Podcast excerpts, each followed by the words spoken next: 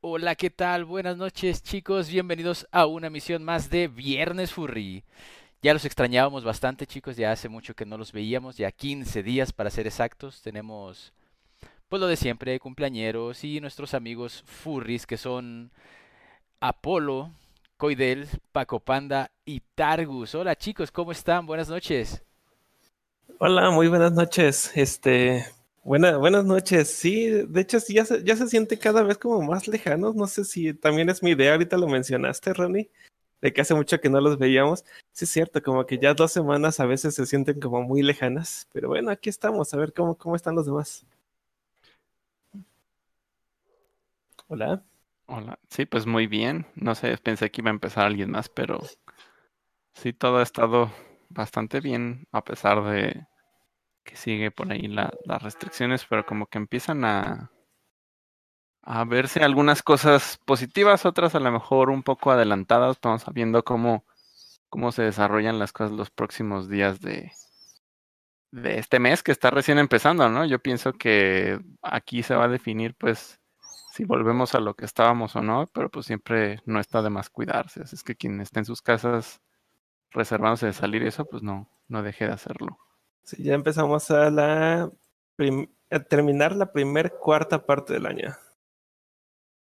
Sí. Súper rápido que pasó el tiempo para, para llegar aquí, ¿no? O sea, yo sentí que apenas está- estábamos terminando Navidad. Ándale, sí, se siente. Y más que aquí sigo recibiendo. Ay, una risa de la nada. Eh, aquí sigo recibiendo tarjetas de Navidad que de pronto llegan. Ya pronto voy a hacer un video, un video de destapando tarjetas navideñas del 2000, del 2020. Llegaron bastantes. Pero sí, todavía sigo recibiendo. También el, el correo de México ha estado muy raro, pero eh, bueno, como siempre, como cada año, aquí en Latinoamérica no es extraño eso. Pero sí, este, sí, como que se sigue sintiendo Navidad. De hecho, hoy, hoy hace rato eh, estábamos escuchando Spotify y salían canciones navideñas y yo, ¿por qué? Y de pronto llegan tarjetas navideñas y es como, ah, pues mira, quedó perfecto. Bienvenidos a Escucharon. Navidad en marzo. Sí, hasta es- Spotify me... Ah, también, pues sí. Pues así como, como allá en Argentina o en Chile que siempre tienen una calurosa Navidad. Sí, qué bonita canción. Sí, como la canción de 31 minutos. Sí. Hola, buenas noches, chicos. Es un gusto saludarlos. Como ya dijo Paco, eh, eh, estamos en una cuarta, este, no, una tercera parte del, del año, perdónenme, eh, 5 Sí, de marzo del 2021. Y es un gusto saludarlos. A todos me da muchísimo gusto eh, poder estar de nueva cuenta con ustedes. No, y sí es una cuarta parte, Es ¿eh? un calor Pues, de la es una cuarta parte. pero Y también por mi parte me saludo, soy Goidel, estoy aquí en el stream. Llegué un poco infraganti porque, porque sí, bueno, no te me estaba haciendo un té y se me, se me iba a quemar el agua. Bueno, no quemar el agua tal cual. ¿Cómo es se- eso? Se, se evapora Evapora. más bien, ¿no? No, no creo que se queme el agua. Es que los me poderes de, cocina de Koi son tan malos que, cocina, que quema hasta el agua. No, yo pues. pensé que su agua era de tan mala calidad que se Algo quemaba. así. Es como el agua de Texas, que viene con petróleo y se prende en fuego. Ay, Ay, caray. No, es como Homero Simpson cuando intenta hacer eh, cereal con leche y que se le quema. Básicamente, Ah, sí. pues bueno, fui a, a que no se me evaporara mi agua y ya llegué un poquito tarde, pero aquí estoy. Aquí andan diciendo cocina con Joya del Coyote. No, terrible. ándale. Terrible, ¿verdad? De que Eso, eso agarramos sería bueno, que hicieras un video cocinando. Palomitas, ¿no? Y se te queman también. Palomitas, sí, sí se me queman. de- Sería un video de cómo no cocinar. Ándale. Sí, que son las peores ideas en la cocina con del Eso Coyote. sí estaría padre. Me, me recordaría mucho al... ¿Alguien recuerda la serie de dinosaurios? Lo de los experimentos científicos donde necesitaban siempre otro Timmy. sí. Ah, sí. Sí, de que de Ah, pronto sí. Así necesitamos otro Timmy. Sí, o sea, Uf, sí. así va a yo ser cocinando con Koi. Los que no crecieron en los noventas creo que no van a entender muy bien eso. O sí pues, llegaron a pasar dinosaurio después en los 2000 no, no sé. Porque luego había como retransmisiones, ¿no? Como cuando la gente dice, ah, es que Alf el show de Alf es de los ochentas, pero a mí me tocó ver Alf, aunque yo no era de los ochentas, pero lo vi en la transmisión. Sí tuvo una retransmisión. No recuerdo bien en qué, en qué época estuvo. Ahorita creo que ya no. Pero creo que no fue ta- hace tanto que lo estaban volviendo a pasar. Sí, sí, y están diciendo que lo van a poner en Disney Plus, ¿no? Ah, sí. Sí. Sí, se rumorea que va a entrar a Disney Plus. Eso estaría muy bien. Ahorita, este, estoy como un poquito molesto con Disney por el hecho ¿Por de que A ver, a ver. su, pues es que su plataforma esta de Star aquí no la quiere vender aparte. O sea, no, entiendo que a lo mejor su, su modelo de negocio sí es porque quizás nos cobra menos que otros países, pero en otros países están teniendo ese contenido pues incluido ya. O sea que en España ya lo tienen, en- en- o ya lo tienen como si fuera otro canal dentro de Disney Plus, el contenido de Star, que es el contenido de Fox. Oh, pero fíjate lo curioso que Star eh, lo, lo tiene también Amazon Prime. Ah, sí. También te lo vende Ah, Prime. chihuahuas. Sí, es que Prime te vende lo de otros, lo de otras televisoras, como que te puede vender esas suscripciones. Yo tengo ahí HBO y sé que ahorita se puede conectar Paramount y otros que están saliendo, pero como que no me interesa. De pronto ya, ya tengo demasiados servicios ahí. Creo que también hace falta ponerles un alto. Están, están siendo, dem- se están multiplicando. Al rato nos van a superar en número las, los servicios. De hecho, Pero sí. bueno, creo que sigue siendo más barato que contratar cablevisión o cosas así. De Bueno, hecho, sí. sistemas bueno, de cable. Siguiendo más. Creo, Sí, creo que esta plática salió en un stream con Ronnie la otra vez de Tetris. Mm, Estamos hablando de los servicios que tenemos y de que cuánto costaba antes, por ejemplo, contratar televisión, ¿no? Que era lo que suplía todos estos servicios. Y lo diferente es que aun cuando la, la televisión la puedes contratar y supu- supuestamente hacía la tarea de darte contenido para ver, no tenías control de ese contenido que veías, ¿verdad? Solo era como que mientras la tele está pagada es dinero que no está siendo utilizado, que estás eh, pagando. En cambio aquí, pues tú estás pagando y tú lo utilizas cuando quieres y lo puedes llevar a donde quieras, en tu celular, en casa de un amigo te logueas, y así, ¿no? O sea, ya no está anclado al cable de tu tele. Sí, eso sí, o sea, la conveniencia sí es mayor, a pesar de que pudiera, no estoy muy seguro si es igual o si es más barato o si es más caro, porque no me he puesto a hacer cuentas y como nunca contraté cable en la vida hasta que empecé a poder tener Netflix y más bien contraté Netflix. Pero haciendo cuentas, a lo mejor con lo que ofrece un paquete de cable, suponiendo que cobran como 600 pesos, sí sale más barato, ¿no? Descartándole el Pues es un internet. paquete básico. Ajá. Que luego tenés pero que comprar canales extras. Exacto, que era un paquete básico. Y luego recuerdo yo cuando todavía consumimos televisión, que ya nos estaban haciendo el upgrade a el HD, que sí venía con el HDMI, el receptor satelital que ya venía con el HDMI para que se vieran algunos canales en HD. Y luego eran los pay-per-view, ¿no? Los pago por evento, pago por ver. O luego los canales Plus, que de, donde venía el contenido que tú quieras consumir. O luego estaban los canales chidos como el, el National Ge- Geographic HD y así. Entonces te salía como en 800 pesos tu paquete. Y yo no creo que me gaste 800 pesos en, en mis servicios de Disney Plus, Netflix, Amazon Prime, ah, Twitch, Google Drive y todo eso. Y Adobe, bueno, quizás solo por el Adobe, pero pues son muchísimos más servicios que solo un cable. No, es que pero tendrías es que que... ahí, Wow. ahí, Ajá. ahí incluiste muchísimo más que solo televisión, pues. Bueno, o sea. Adobe, Adobe ya no tiene nada que ver, ¿no? Adobe Bueno, tienes razón. sí. Esos son, esos son muy personales, pero estaba como que nombrando cuáles son los que yo pago. Pero tiene razón, si solo pongo los de contenido, pues también podría poner los de suscripciones de videojuegos, supongo, ¿no? Los, o sea, pagar el Nintendo Switch Online, Spotify, todo eso, son... No, o sea, a lo mejor Spotify sí, porque es algo que sí te ofrece la compañía de cable. ¿no? La compañía de cable sí te pone unos canales de música. Este, pero ya videojuegos, creo que eso sí es, es algo completamente nuevo. Que, que no existía o que no. Más se bien puede ahí sería como comparar eh, lo que te ahorrabas en ir a rentar juegos en Blockbuster. ¿no? Mm, tienes razón, ok, En entonces ese solo caso, televisión, de servicios de, de contenido multimedia sería Netflix, Amazon Prime, Derek Radish dice, ahora cuando comienza a decir la lista de compras de que, ah, sí, también lo del súper que me gasto Ah, no. cada Sí. semana. No hay la despensa. Por lista de servicios, ¿no? Pero, o sea, porque quería Agua, la- equiparar el precio El de agua, los 800 pesos. pues. el agua, la luz. El gas natural. Más bien, yo estaba buscando una forma de equiparar el precio eh, con cuántos servicios equipara los 800 pesos que antes era el puro cable, ¿no? Sí. Pero sí es cierto, si nos vamos a puros servicios de, de televisión y contenido multimedia, pues solo sería Netflix, Amazon Prime y Disney Plus, y entre los tres no son más de 300 pesos.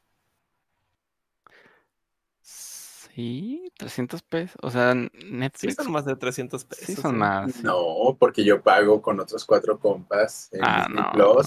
Ah, bueno, no, en no, no, 40. No, pero pero pues que sí se deja hacer eso. O sea, sí se Netflix deja. sí, opción, sí. Por eso te digo, sí existe esa opción. Yo tengo contratado Netflix familiar con mi familia, o sea, con mi- son cuatro usuarios, mi familia, mi madre, yo y mi prima.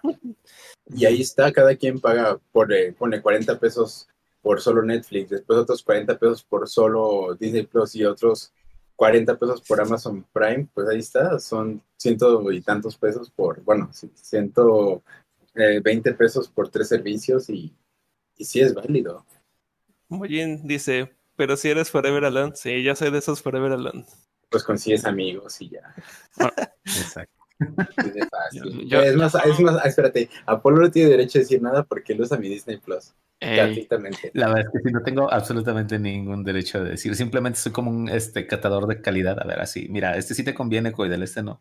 Eso, de ahí me aparece lo que ve Apolo y como tu parásito está viendo esto. No, no te creas. mira, ahí está. Ahí tienes a Guillermina Trejo. Netflix familiar con mi familia, Coidel 2021. O sea, tú vas con tu familia y es como de aquí, aquí está el Disney Plus, gracias por el techo, este, son 40 pesos, o sea, de plano, o sea, yo, porque No.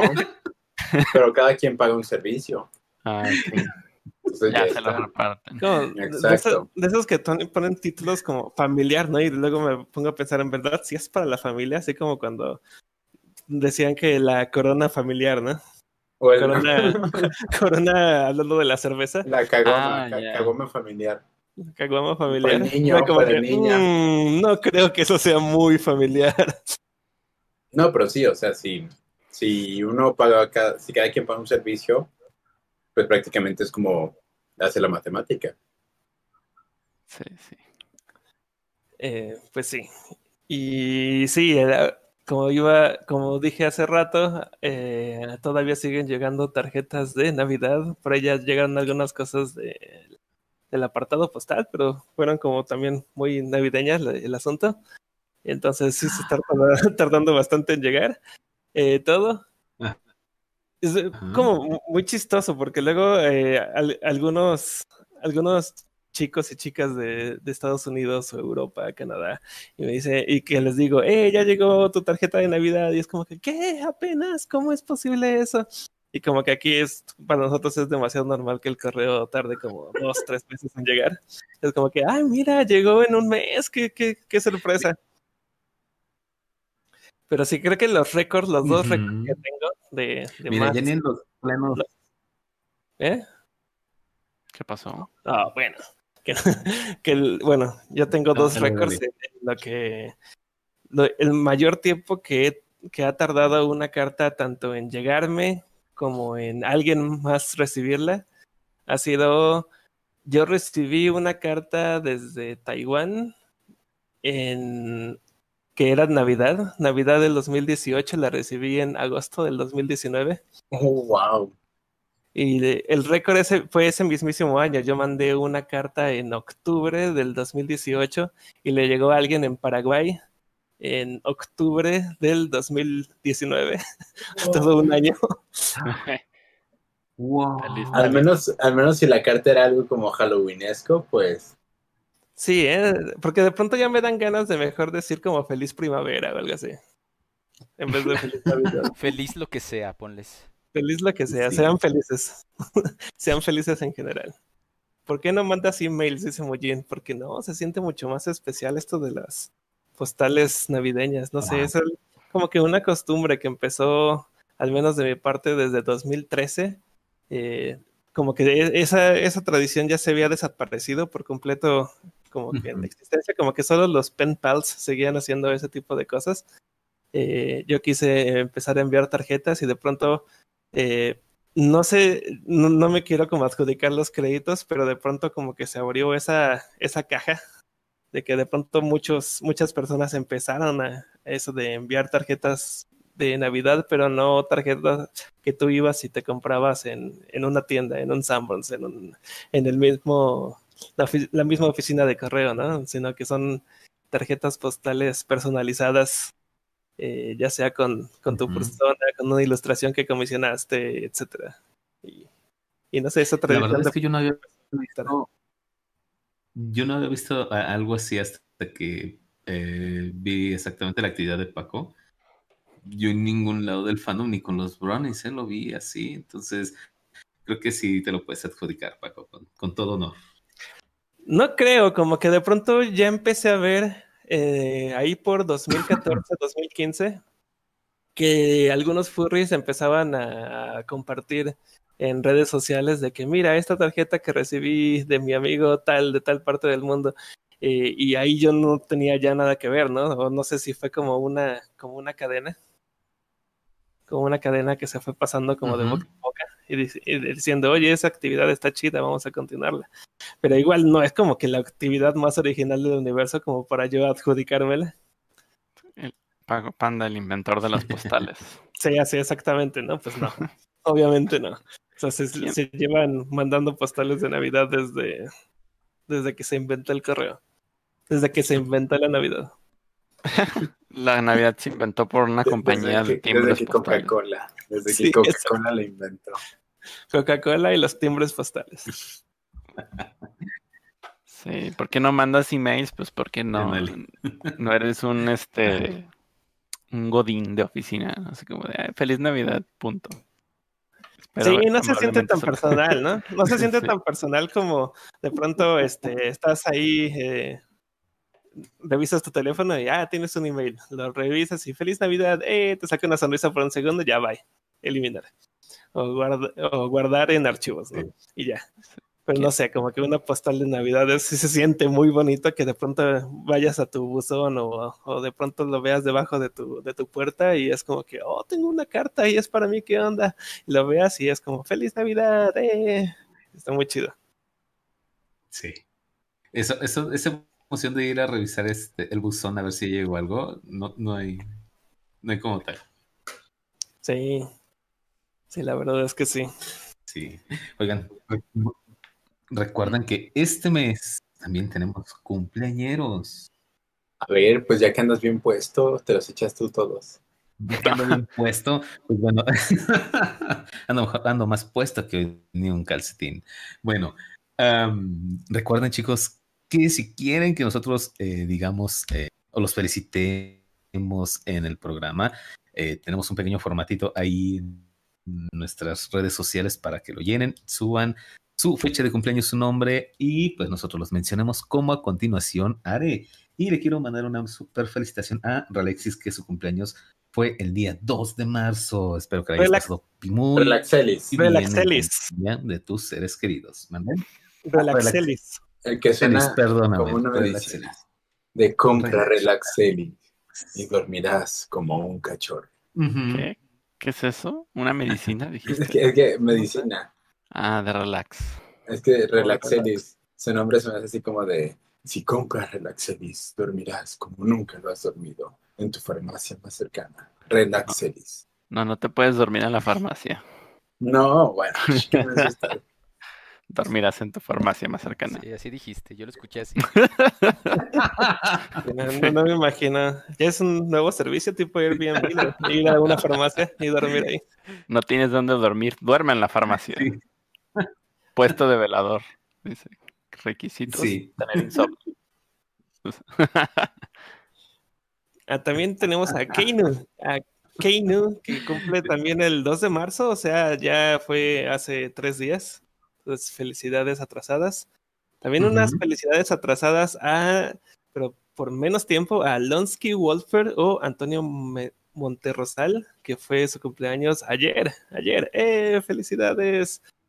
También Sí. a Antonio Wolfer, Wolfer, que también fue el día de ayer. Muchas, muchas felicidades. ¿Quién más? ¿Quién más? Y que resulta que hoy es cumpleaños de. ¿Cómo dijiste que se pronunciaba? ¿Bangel? Vangel o, o Vangel o Vangel ¿O el Eh, 5 Ángel? 5 Ángel. Se escribe V Ángel. Eh, Bangel. Ajá. ya, ya, ya- lleva, ya lleva un buen ratote en el furry fandom, este Vangel. No sé por qué siempre lo he pronunciado Vangel. Y creo que en uno de mis streams corrigió de que se pronuncia Vangel. Eh, según mal no mal recuerdo, él es de Ecuador.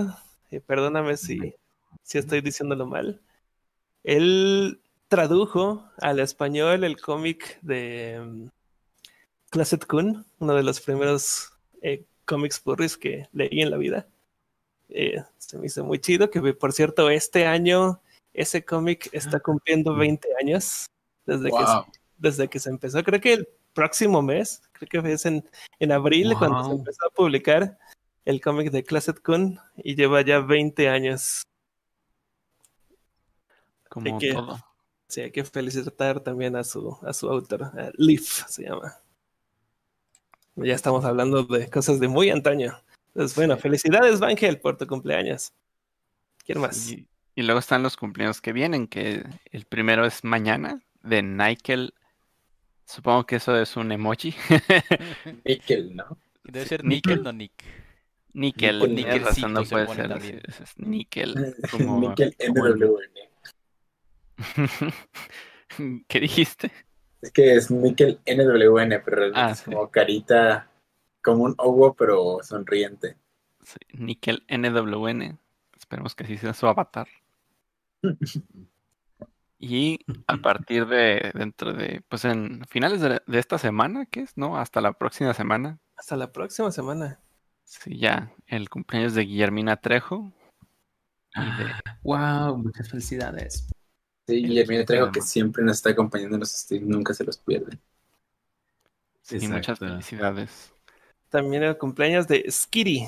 Skitty que cumple el 17 de marzo. Muchas felicidades futuras. Y creo que hasta ahí, ¿no? Porque los próximos cumpleaños sí los podríamos decir en la próxima quincena. Pero te saltaste uno. Igual Eh, podemos repetir algo nada más, así para. ¿Qué A pasó? menos de que ¿Cómo? algo pase, pase el apocalipsis antes del 19 de marzo y no podemos eh, tener un, un viernes furry, pero eso significaría también que no habría cumpleaños para las futuras personas que vamos a decir a continuación. Me, Es verdad. me- me quedé con una duda ahorita. En Ajá. la lista, antes de Skiri, ¿había alguien más? ¿Lo mencionaron? ¿Guillermina Trejo? Sí. Sí lo mencionamos. Sí. Ah, ok, ok. No sé por qué, no- como que no lo escuché. No Sí, estaba claro prestando sí. atención. Sí, claro que sí. Bueno, nuevamente, felicidades, Guillermina Trejo. ¡Eh! Sí. Ten- ah, necesitamos algún sonido de felicitación. A ver, ah, un aplauso, aquí tengo uno. Ya, ya. Ellos ya, lo van a escuchar. Ya escuché un aplauso. Ah, nosotros no lo escuchamos, ok. Ah, Esto va a estar ya muy raro, esto va a estar muy raro. Sí. Sí, ya, ya tiene, La magia de Ronnie. ya tiene Ronnie su cajita de sonidos. Eso es como su nuevo juguete. Sí, sí, sí. Cortesía de Targo. Yo pienso que debemos encontrar alguna manera de meterlo como bot aquí a donde estamos y ya lo podríamos como, como mandar llamar. No sé, hay que ver qué se puede hacer con eso. Como que cada quien pueda mandar a hacer un sonido. Sí, o en el mismo, en el mismo chat de esta llamada, como para poder este, saber qué está pasando también. Pero no sé cómo se puede escuchar porque luego, pues, aquí se filtran los sonidos en ciertas frecuencias. Sí. Bueno, problemas técnicos que resolveremos en un futuro cercano, supongo. Exactamente. Que Ronnie resolverá. Nada se cree. ¿Qué qué? ¿Que Ronnie lo resuelva, dijiste? Que Ronnie lo resolverá, Ah, ya que él es el que sabe Sí. todo esto. sí. Él es el asesor técnico de Viernes Furry. Oigan, ¿qué creen? Traigo- estoy emocionado porque el día de hoy traigo algo para que se diviertan. ¿Qué? Algo muy padre que la verdad me pasaron la semana y me sacaron una mega sonrisa, me pasaron Oh, un chiste. no. ¿eh? La Biblia. Es buenísimo, se los puedo jurar. No, no, no, no, también no tanto. Me Y si los quiero compartir, la verdad, este, yo espero que también ah, eh, todos nuestros amigos que nos escuchan a través de este, las aplicaciones móviles, ya sea por Spotify, este, em, se me olvidaron las demás Apple Podcast, este, y Chrome Podcast, eh, lo disfruten. A ver, ahí va. Llegó la fecha de la gran convención de papeles de todo el mundo. El papel lustre, que es el anfitrión, comienza a nombrarlos como van llegando. Aquí tenemos al papel de China. Démosle la bienvenida al papel periódico. Un gran aplauso para el papel corrugado. Oh, una ovación al papel de Navidad. Y ahora el papel de arroz. Recibamos al papel crepé también. También nos engalana el papel celofán. Oh, miren qué tran- transparente viene el día de hoy. De repente, los guardias empiezan a gritar muy angustiados. ¡Los hermanos tijera! ¡Vienen los hermanos tijera!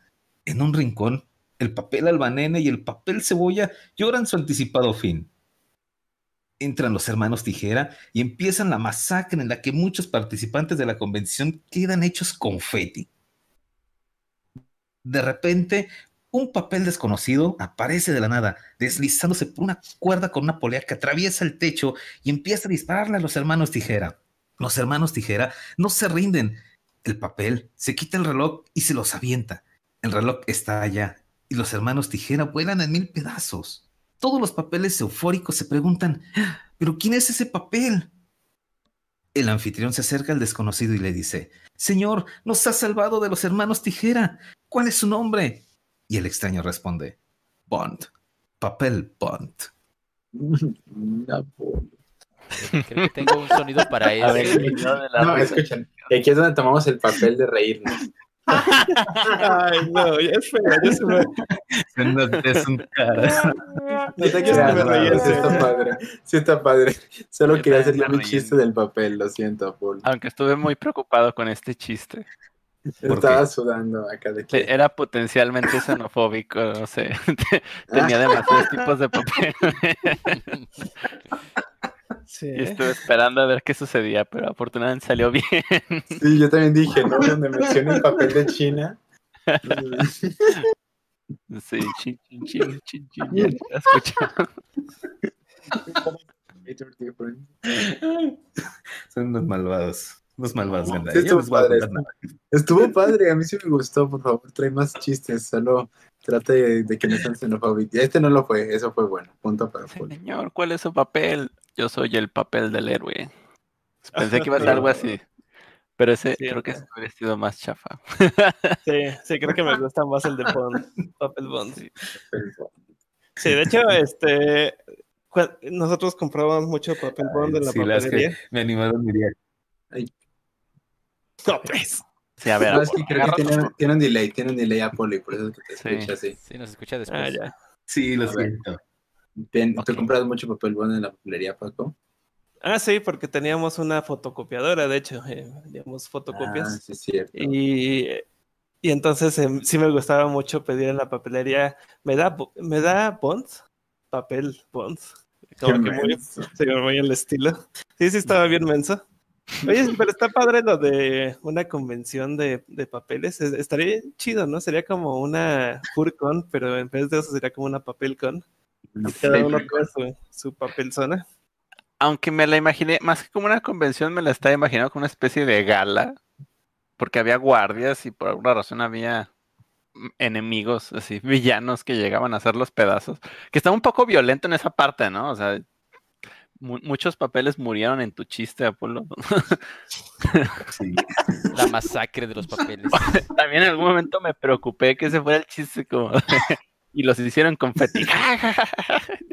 Las masacres, jeje, dice, dice la.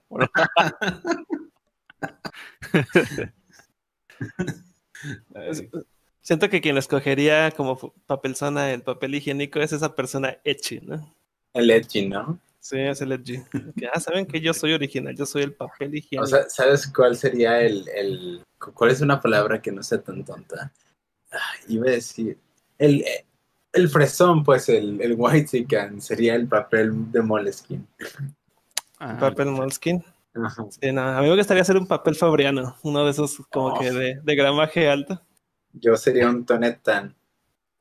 Ahí hay algunos como súper originales que, ah, yo soy una, un híbrido entre papel, papel de China con Con papel aluminio. con aluminio, y luego habría, hibridaje. Y luego Imagínate otros bobos híbrido- que. Ajá.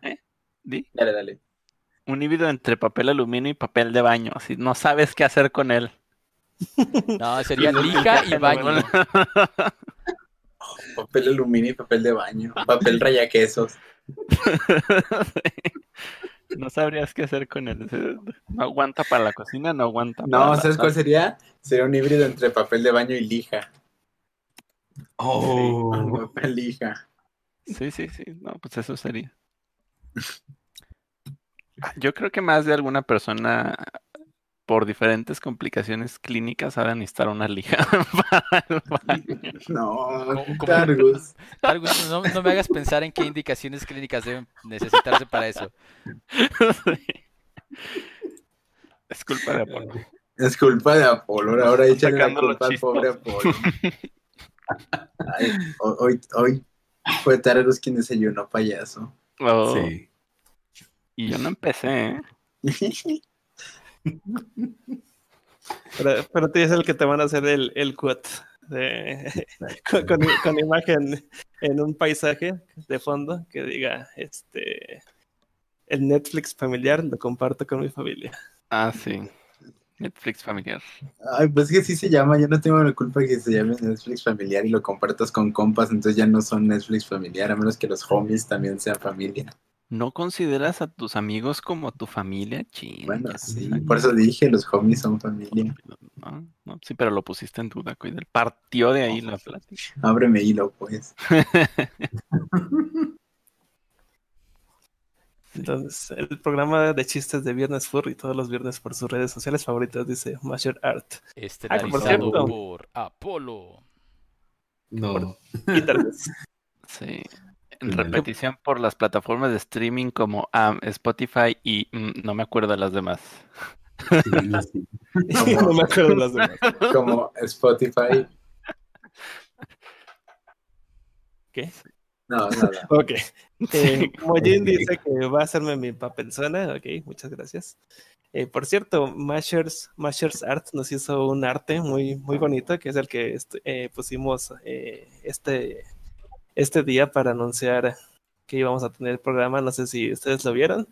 Eh, me gusta mucho ese tipo de, de fotografías que son como piezas piezas tradicionales y que se ven como todos los materiales. Ya saben que también a mí me encanta como que eh, mostrar así los dibujos tradicionales que hago. Eh, como que quedan muy bonitas las composiciones y me gusta mucho que además eh, la mesa en la que tomó la fotografía es como de madera, no sé, como que se ve mucho más rústico el asunto. Y, nos dibujó muy bonito. Me gustó mucho cómo nos dibujó. Somos más ojos que padre. cara y eso está bien chido. A ver, déjenme, déjenme mostrarlo porque se me pasó. Ah, Y- Ah, muchas Targus es la primera vez que veo de una forma tan exageradamente cute a Targus. Que ¿Ah, dejó de ser como que el, el tigre épico, súper realista, y te- te terminó siendo como cute chibi. Bonito. Se hace muy bonito que puso una taza de café, un hueso y un cactus. Y el micrófono. Sí. Y un micrófono y a Paco le puso su bambú en la mano. Ah, sí, importante. Siempre traer un snack con- conmigo. Y Es Targus, justo lo que hay. ¿Eh? Targus no necesita nada porque nos tiene a nosotros. Sí, no, yo creo que ahí, ahí lo pusieron. Sí, cierto, porque el café supongo pues lo pusieron ahí abajito a Polo, porque mira, como que lo está viendo y se le está antojando. Después está pues el cactus, obviamente, para mí, el huesito para Ronnie, el bambú de Paco, pero sí, que a Targus. Nos tiene a nosotros. Hello, están- my friend. Ah, nos están escuchando por Spotify y, o Apple Music, ¿no? ¿Qué era? ¿Apple Podcast o todos los demás? O los demás. todos los demás. me acuerdo. Está bien. Este, nos pueden, pueden ver la imagen de la que estamos hablando, la subimos a nuestras redes sociales, a Twitter, Facebook o Telegram como eh, Viernes Furry, todo pegado. Ya casi todos dicen eh, Twitter, Facebook o Instagram y nosotros en vez de Instagram es o Telegram. O Telegram. Ujú. Que Telegram se está volviendo una red social ya. Sí, de hecho. Ya, sí.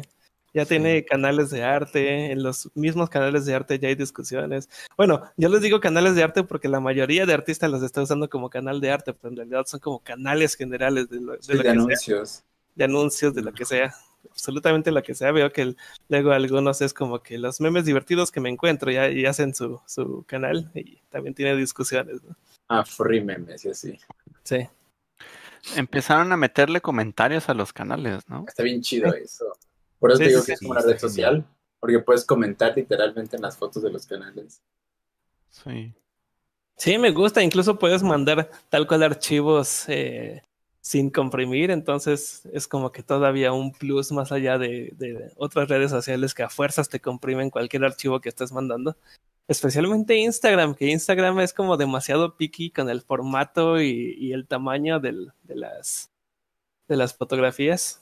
No, pero ya nos dimos cuenta que el más nena en eso es Discord, ¿verdad? Que no podemos enviar una imagen que nos que supera supera tales dimensiones porque ya le da ansiedad. Ahí sí le da ansiedad al disco. Llora. Ay, tus archivos son muy poderosos. Y se muere. Aparte tienen como una animación, ¿no? Como que tiembla el archivo y se pone en rojo. Es como que no, no puedo, esto no puedo. ¿Por qué me dañas? Compra, compra unos, ¿cómo se llaman? ¿Bits o cómo se llaman? No sé cómo se llaman, pero sí hay una forma de pagarle a Discord, ¿verdad? Los. Ah, pero es sí. comprando unas cosas, Las una cosas moneda de cambio dentro de Discord. Compra mi cripto Discord moneda. Ya, Nitro. Tu nitro, eso, nitro moneda. Fíjate que con el dibujito, o sea, ha sido como, como que han, pasado varios dibujos de, de Viernes Furry que nos han, que nos han regalado muy bonitos. Pero en todos ha coincidido pues este detalle que, que apareció en el logo que es de Targus con los ojos rojos. Se ha vuelto una tendencia de Viernes ¿Y no son, no son tus ojos rojos? ¿No es canon? no. No, no, no era canon, no- o no es canon. Pero supongo que nunca lo había aclarado y, y se ha repetido una y otra vez. Que lo que pasa es que ya hay más de dos personas, iba a decir muchas, pero la verdad es que no son muchas, son como dos, tres personas que han escrito directamente a Viernes Furry para preguntar eh, sobre una referencia, una ref sheet de Targus. Y creo que no existe como, como tal, y si no, puedes aclararlo en este momento. Y yo siempre he dicho que no hay, pero existen muchos dibujos. Y creo que Sí. terminan usando la ref- como referencia el logotipo de el, el logotipo actual de Viernes Furry, donde estamos los, los cinco. Y ahí yo te dibujé con los ojos rojos. Sí. Sí, o sea, me parecía como que se veía interesante. Es como si le estuviera pegando la luz. Ajá. Y, sí es cierto, no, no tengo una, no tengo una referencia. Tengo una referencia, pero no es un dibujo referencia. Es como un archivo con varios dibujos que he ido acumulando a lo largo del tiempo. Pero sí, sí necesito una referencia. Hay, hay varias personas que fue como de, ah, yo tengo una referencia. ¿Qué? ¿Comisión? No, es regalo. Y, y estoy esperando todavía. Pero no, yo creo que ya la puedo hacer yo mismo. Entonces, igual a ver qué, qué sucede con eso. Sí. Pero nada más quería hacer el, la nota del, del color. Eh, dice Alex Flower, si no existe esa ref sheet, es su trabajo hacerle una, Paco, ese buen panda. No, él también dibuja. Ajá, exacto, es incentivarlo a. Y además si yo, le- yo lo hago va a quedar como muy tuni, tuni, cute, chibi. Y con ojos rojos. Sí, no, o sea, creo que está bien. Pienso que puede ser que la variante de los ojos rojos se use como para las cosas como más cartoon. De todas maneras, es como, siempre he pensado que hay como dos variantes del personaje. Y está, ya tengo un dibujo tuyo de hace tiempo, pero no, no sé si lo tengo guardado por aquí. ¿El de Halloween? Uy, no, ese es más viejo todavía. Sí, porque el de Halloween fue la primeritita vez que te dibujé. En un Sí. evento que hicieron en Vida Fur, antes, muchísimo antes de que se hiciera con Furor y esas cosas. eh, que era un evento de Halloween. ¿Cómo le llamaban? Hallow... Furrowin. Ah, sí, Hallow Pero, eh, iba a decir. Ese fue, ese fue justamente el de cuando cuando la casa, en el terreno, ¿no? De, de Silver. Creo que sí, sí, porque hubo dos, sí, sí, sí, porque la segunda ocasión que fue en un salón de eventos, la segunda Furrowin, eh, en esa creo que también te volví a dibujar y ahí fue donde, donde sufrí una explotación por parte de Vidafur. No, en esa creo que no me dibujaste. Yo me deslindo de la explotación. No No, y, sé. y nada, eh, y, sigo, y sigo ahí con ellos en el equipo, entonces no estoy, Explotado. no estoy tan, tan explotado. sí. No, es que yo también en, en aquel entonces pues estaba Dispuesta a estudiando- explotación. Sí, es- estudiando. ¿sí- sí ¿Estaba estudiando todavía? Creo que sí. Entonces no era como mi economía principal ahí. Y no me importaba hacer como cosas por, amor al, al fandom. Y dijeron que, i- que iban a pagar y pues para mí fue como que, uh, vaya, sí, sí quiero pagar. Eran como 15 pesos cada, cada dibujo. Ay, qué horror. No, fue como que una nada. O sea, Fue, fue más como... ¿Cómo, cómo se dice? Simbólico. Cuando simbólico. Simbólico, sí, exactamente. Nada, sí, que no, estuvo, estuvo bien. Chale. No, pero de, de- de pronto llegaron, a- una, una que sí tuve que decir que no fue otro evento de aquí de México, que de pronto dijeron, ay, vimos que hiciste los, los baches para Vida Fur, este, puedes hacernos también como unos, como unos iconos para cada uno de los, de los que van a asistir. Te pagamos ocho pesos por cada uno. No, sí. Abrimos ahí una caja de Pandora, Paco. Qué, qué horror de tiempos sí, ya tuve que decir que no. Sí, no, no, ya esos tiempos ya son oscuros y antiguos. Todos estábamos jóvenes. Y dispuestos a ser explotados.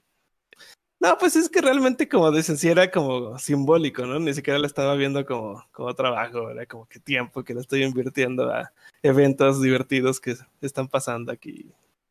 Ni siquiera eso, o sea, podría haberlos hecho incluso sin, sin recibir nada a cambio, sin recibir paga, pero los recibía. Lo que sí, en, en este otro que me dijeron que a, que a 8 pesos cada dibujo, ahí sí ya estaba un poco ocupado y ahí sí les tuve que decir que no. Ya era demasiado, además. Que van a ser como, ay, no sé, es que si querían como unos 50 asistentes, algo así, imagínate 8 pesos cada uno, no, pues sí iba a ser un rato, un rato de, de, de mi vida para Yo pensé que ibas a decir, no, pues iba a ser un montón de dinero. 8 por 50, ¿no? Pues sí, eh, sí, sí sale ahí unos... Unos 400 pesitos. 400 pesos ya me alcanza para. sí. Ya con eso me pagaba medio, medio videojuego. No sé, es que pues también eran otros gastos y creo que éramos otros seres. Pero, pero no, tú sí pagabas renta en ese entonces, ¿verdad? Sí, sí estaba, pues estaba viviendo en Guadalajara, ya sin mis papás, entonces sí, sí estaba pagando renta. Sí. Sí, mira, aquí no sé quién es, no sé dónde viene Showback, pero dice que con 300 pesos te compras un helado de agua. Este, Ah, no, pues creo que estamos en eh, hablando de otras economías, ¿no? Sí, Estamos Creo que 300 pesos mexicanos, pero ya de hace como, como 10 años. Ya hace como 10 años, no inventes. Iba a, decir, al- iba a decir como hace como 5 años y yo dije, no, espera, son más, todavía muchos más. Sí, fue como en 2011, entonces sí, 10 años. no 10 inventes. años. sí, es- Bueno, esa- ese evento de Halloween fue en el 2012. 2012, sí. Creo que sí. Fue en el 2012 más o menos. Por aquel entonces, bueno, más bien fue por los entonces del segundo evento, que creo que ese más bien fue, no, creo que fue en el 2013. Ujú. El, y fíjate, desde entonces salió el video este de, de Vivian Medrano, de la loba azul que bailaba. Ah, Young. Ya también va a cumplir sus añitos ese video, fíjate. Parece que salió ayer, que con eso despegó la fama y, y ya, ya, ya tiene sus años. Que no, no soy muy fan de su trabajo reciente, pero es curioso ver ya todo el tiempo que, que está invertido ahí. A mí se me hace bien padre que todos los animadores mexicanos que estaban trabajando en villanos de Cartoon Network estaban quejándose de explotación laboral, hablando de explotación, y que no les iba bien. Y Vivian se los contrató a toditos, se llevó a todo el equipo y les Así, paga mejor, sí. Hay como muchos dramas alrededor de eso, ¿no? Con los villanos, pues fue eso. Fue principalmente que, pues que, ah, ya ganamos, ya tenemos el pitch de Cartoon Network, pero pues ya ves, estudios mexicanos, digo, estudios internacionales queriendo darle administración a estudios mexicanos donde son tiburones de dinero viendo la mano de obra como si fuera nada.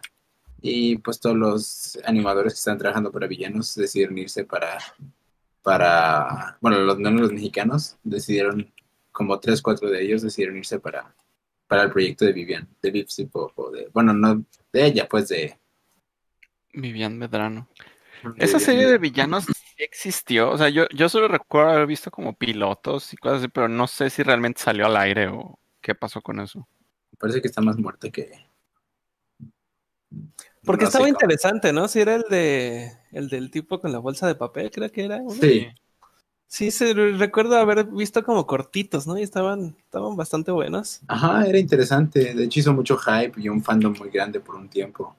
Sí, exactamente. Por eso yo pensé que sí había salido, porque la verdad es que yo casi no veo eh, series y pensé que sí estaba saliendo por la cuestión de que veía mucho fanart alrededor de internet y muchos, muchos fans. Sí salieron varios cortos, muchos cortos, con muchos digo menos de 15 seguramente. Pero sí salieron varios y este y con pocos cortos tuvo para hacerse de mucha fama, pero de nuevo, ya indagando un poco más a lo de que muchas personas tal vez no les interesa esto, pero yo sé que hay algunos que tal vez sí, así que se los digo de todas formas.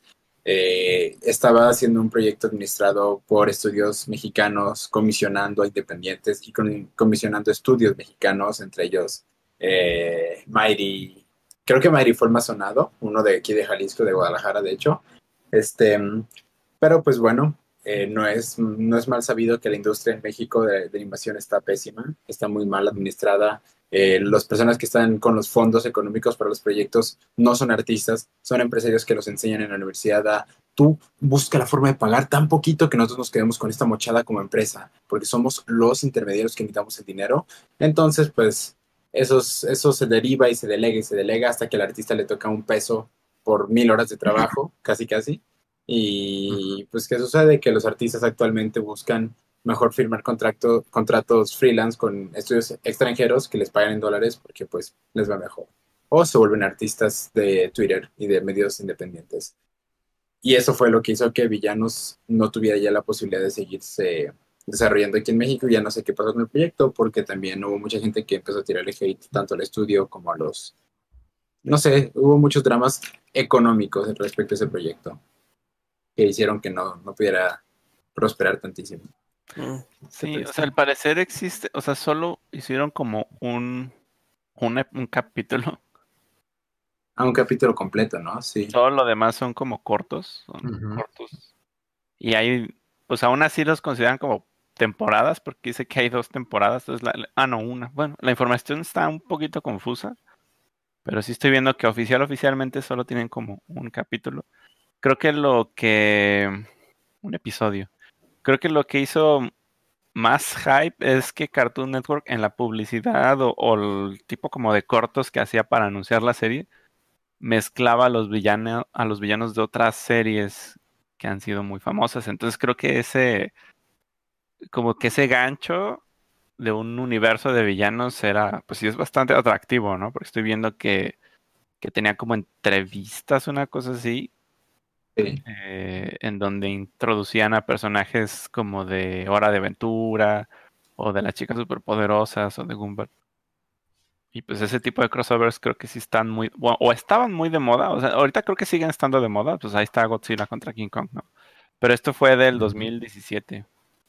Sí, no, realmente lo que sucedió eh, es que se juntó todo para que fuera para que fuera un proyecto como que hizo mucho hype en Latinoamérica, porque se seleccionó a Alan Ituriel como ganador del Ideatún en Pixelatum 2016 o 2017, no sé, con la idea de villanos. Y fue donde Cartoon Network le dijo, ah, pues tienes luz verde para hacer esto. Mismo hype que causó la de Vikingos por Ivanovich. Mm, Pero pues villanos, ya ves, ese fue el problema. Eh, estudios mexicanos con inversionistas tiburones que hicieron un fracaso del proyecto. Y yo, soy, yo, yo lo sé porque tengo dos amigos que trabajaban en la serie y que me dijeron que se fueron, que literalmente se jalaron a todo, todo, todo el equipo, que está en Villanos, a, a lo de Bipsy Pop. A hacer, ¿cómo se llama? Hasbin Hotel. Y en los créditos te aparecen. Me dicen, mira, aquí estaba el crédito de Villanos, y aquí estamos ahora trabajando por acá, nos pagan mejor, nos pagan en dólares y tenemos más, más apreciación como artistas por nuestro trabajo. Porque pues realmente hizo creo que más hype, eh, tanto en el ámbito furry como en el normie, lo de Bipsy Pop, que ya Villanos, que ya la gente, como no vio nada, pues se quedó en eso. Que fíjate que Ivanovich, por ahí, creo que fue en el 2018, no me consta que en 2019, pero en 2018 estuvo en, en Confuror. Estuvo, sí, de hecho tenía mesa de venta. Wow. Sí, él estuvo tanto en Confuror como en los Pixelatul cuando fue escogido como, el ganador del Ideatun. Y pues ahorita ya es, es más que nada eso, la idea ya, pa- ya pasó a ser parte de Cartoon Network, fue una propiedad intelectual comprada por Cartoon Network. Y pues qué chido, ¿no? Orgullo mexicano que se hayan vendido propiedades intelectuales hechas por gente mexicana a empresas extranjeras. Y hasta ahí quedó, de momento, no sé, ojalá se desarrolle mejor esa serie. Pues, Había sí. una serie, una serie también de episodios muy chiquitos que me gustaba bastante. Creo que también tiene ya sus 10 años. No sé si alguno de ustedes la llegó a ver, la de Dinosaur Office. Estaban hechos en stop motion. Ah, me salí en el Mm. Nintendo.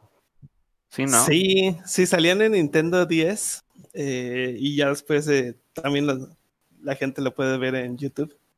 Porque creo que estuvo grabado, bueno, sí fue animado en stop motion, pero estaba grabado de tal forma que se viera, que se pudiera ver en 3D, en 3D sin lentes. eh, Ujú. Lo que hacía el 3DS, ¿verdad? Era el Sí, el Nintendo 3DS. Y está muy divertida esa serie. Eh, yo me río bastante. Yo me río bastante viendo cada episodio. Cada episodio dura como tres minutos. Y son como.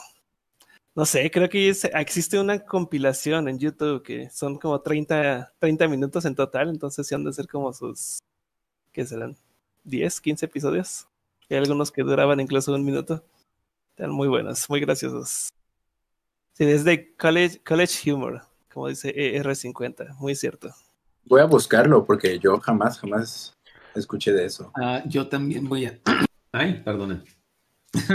El Este, COVID. te-. No, no, no, por favor, no, no, no. Por favor, es- ya no puedes toser, a gusto hoy en día. Sí, ya. Ah, No, sí, creo que pero- te están, te están acusando de... enfermo. Ajá. College no, Humor. no, no. es- tienen, tienen como varias producciones en, pero en internet, ¿no? O sea, si era como su, Con su su target, sí, Ajá. Sí, sí, totalmente. suena. De hecho, creo que estuvo bien padre para las... ¿Cómo llamarlas? Ah, los independientes que antes de que fuera como realmente un target, el público de internet lo empezaron a, usar como porque les gustó la plataforma, porque creo que sí es muy cierto que muchas de las cosas populares eh, fueron pioneras en, en cómo se desarrolla el contenido en internet, ¿no? Y yo siento que estuvo bien chido que hubo quienes tomaron iniciativa para migrar su contenido a, a internet. O ni siquiera migrar, que su primera oportunidad de, de compartir contenido fue ahí. Sí, porque justo estoy, estoy viendo que, por ejemplo, hay otra como historia de, de éxito, que hay una compañía que se llama Roster Teeth, Oh. que inició haciendo cortos, cortos, pues se pueden considerar animados, pero lo que pasaba es que los hacían con el videojuego de Halo, con, con una función que se llama Machinima. Ah, ya. Claro que se llamaba Red vs. Blue. Y ahora Sí, es una, ahora es toda una compañía de televisión bastante grande. O sea, pero empezó así como un proyecto de pues hay que hacer unos, hay que hacer unos videitos con los monos del Halo y Sí, eran parodias y hacían cosas divertidas. sí, y sé que han trabajado con, con ciertas animaciones, pero no estoy encontrando como, como la información. Si tú los buscas, pues sí se ve como que han hecho varios shows son de ellos y como que tienen su propia plataforma. Pero pues sí se me hizo curioso, pues como su historia de origen. De hecho, está bien chistoso que está viendo un dato curioso de un, un- una persona que hacía unas animaciones súper bizarras y como que súper abstractas de contenido evidentemente no consumible para, para niños y que ahorita es el head manager de animación de Bluey. Que algo así Es como, como wow. Fingers. Ajá, algo así, o sea, cosas así bien súper bizarras, ¿no? Y, y muchos dicen, ¿cómo es que la persona que animaba esto ahorita está animando a Blue y, y- y manejando todo el equipo? Y está bien chido, ¿no? Porque ahí se nota que la habilidad es independientemente, la habilidad y a lo que le enfocas es completamente independiente del tema que dibujas.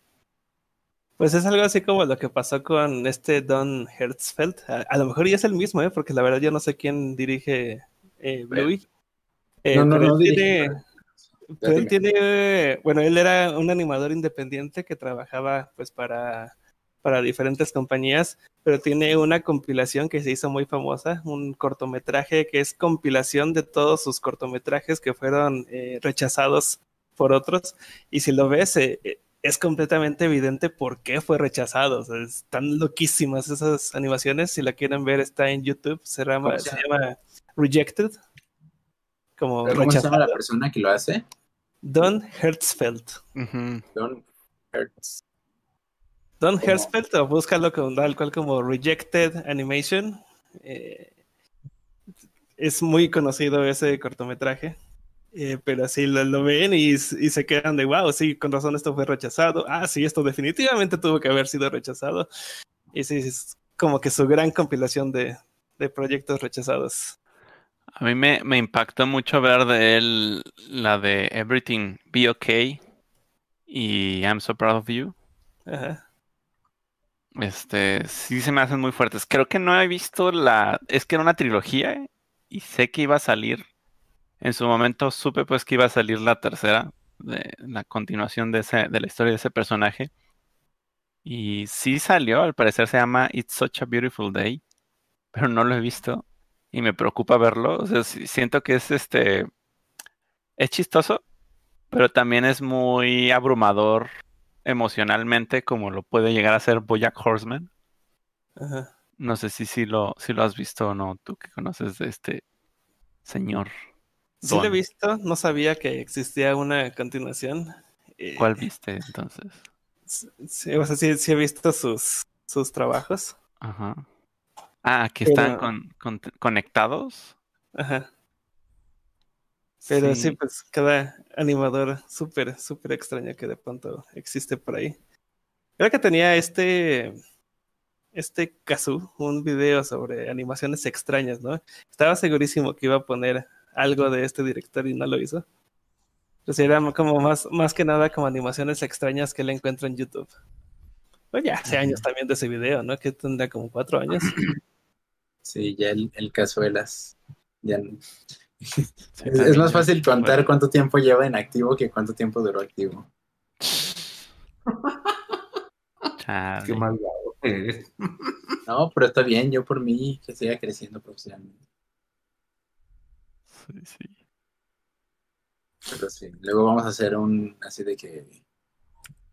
¿Cómo es que, que hacía estos videos de Kazuo ahorita? Trabaja, ¿eh? Y cosas bien chidas. Kazoo. Y cazuelas, no cazuelas. Cazuelas.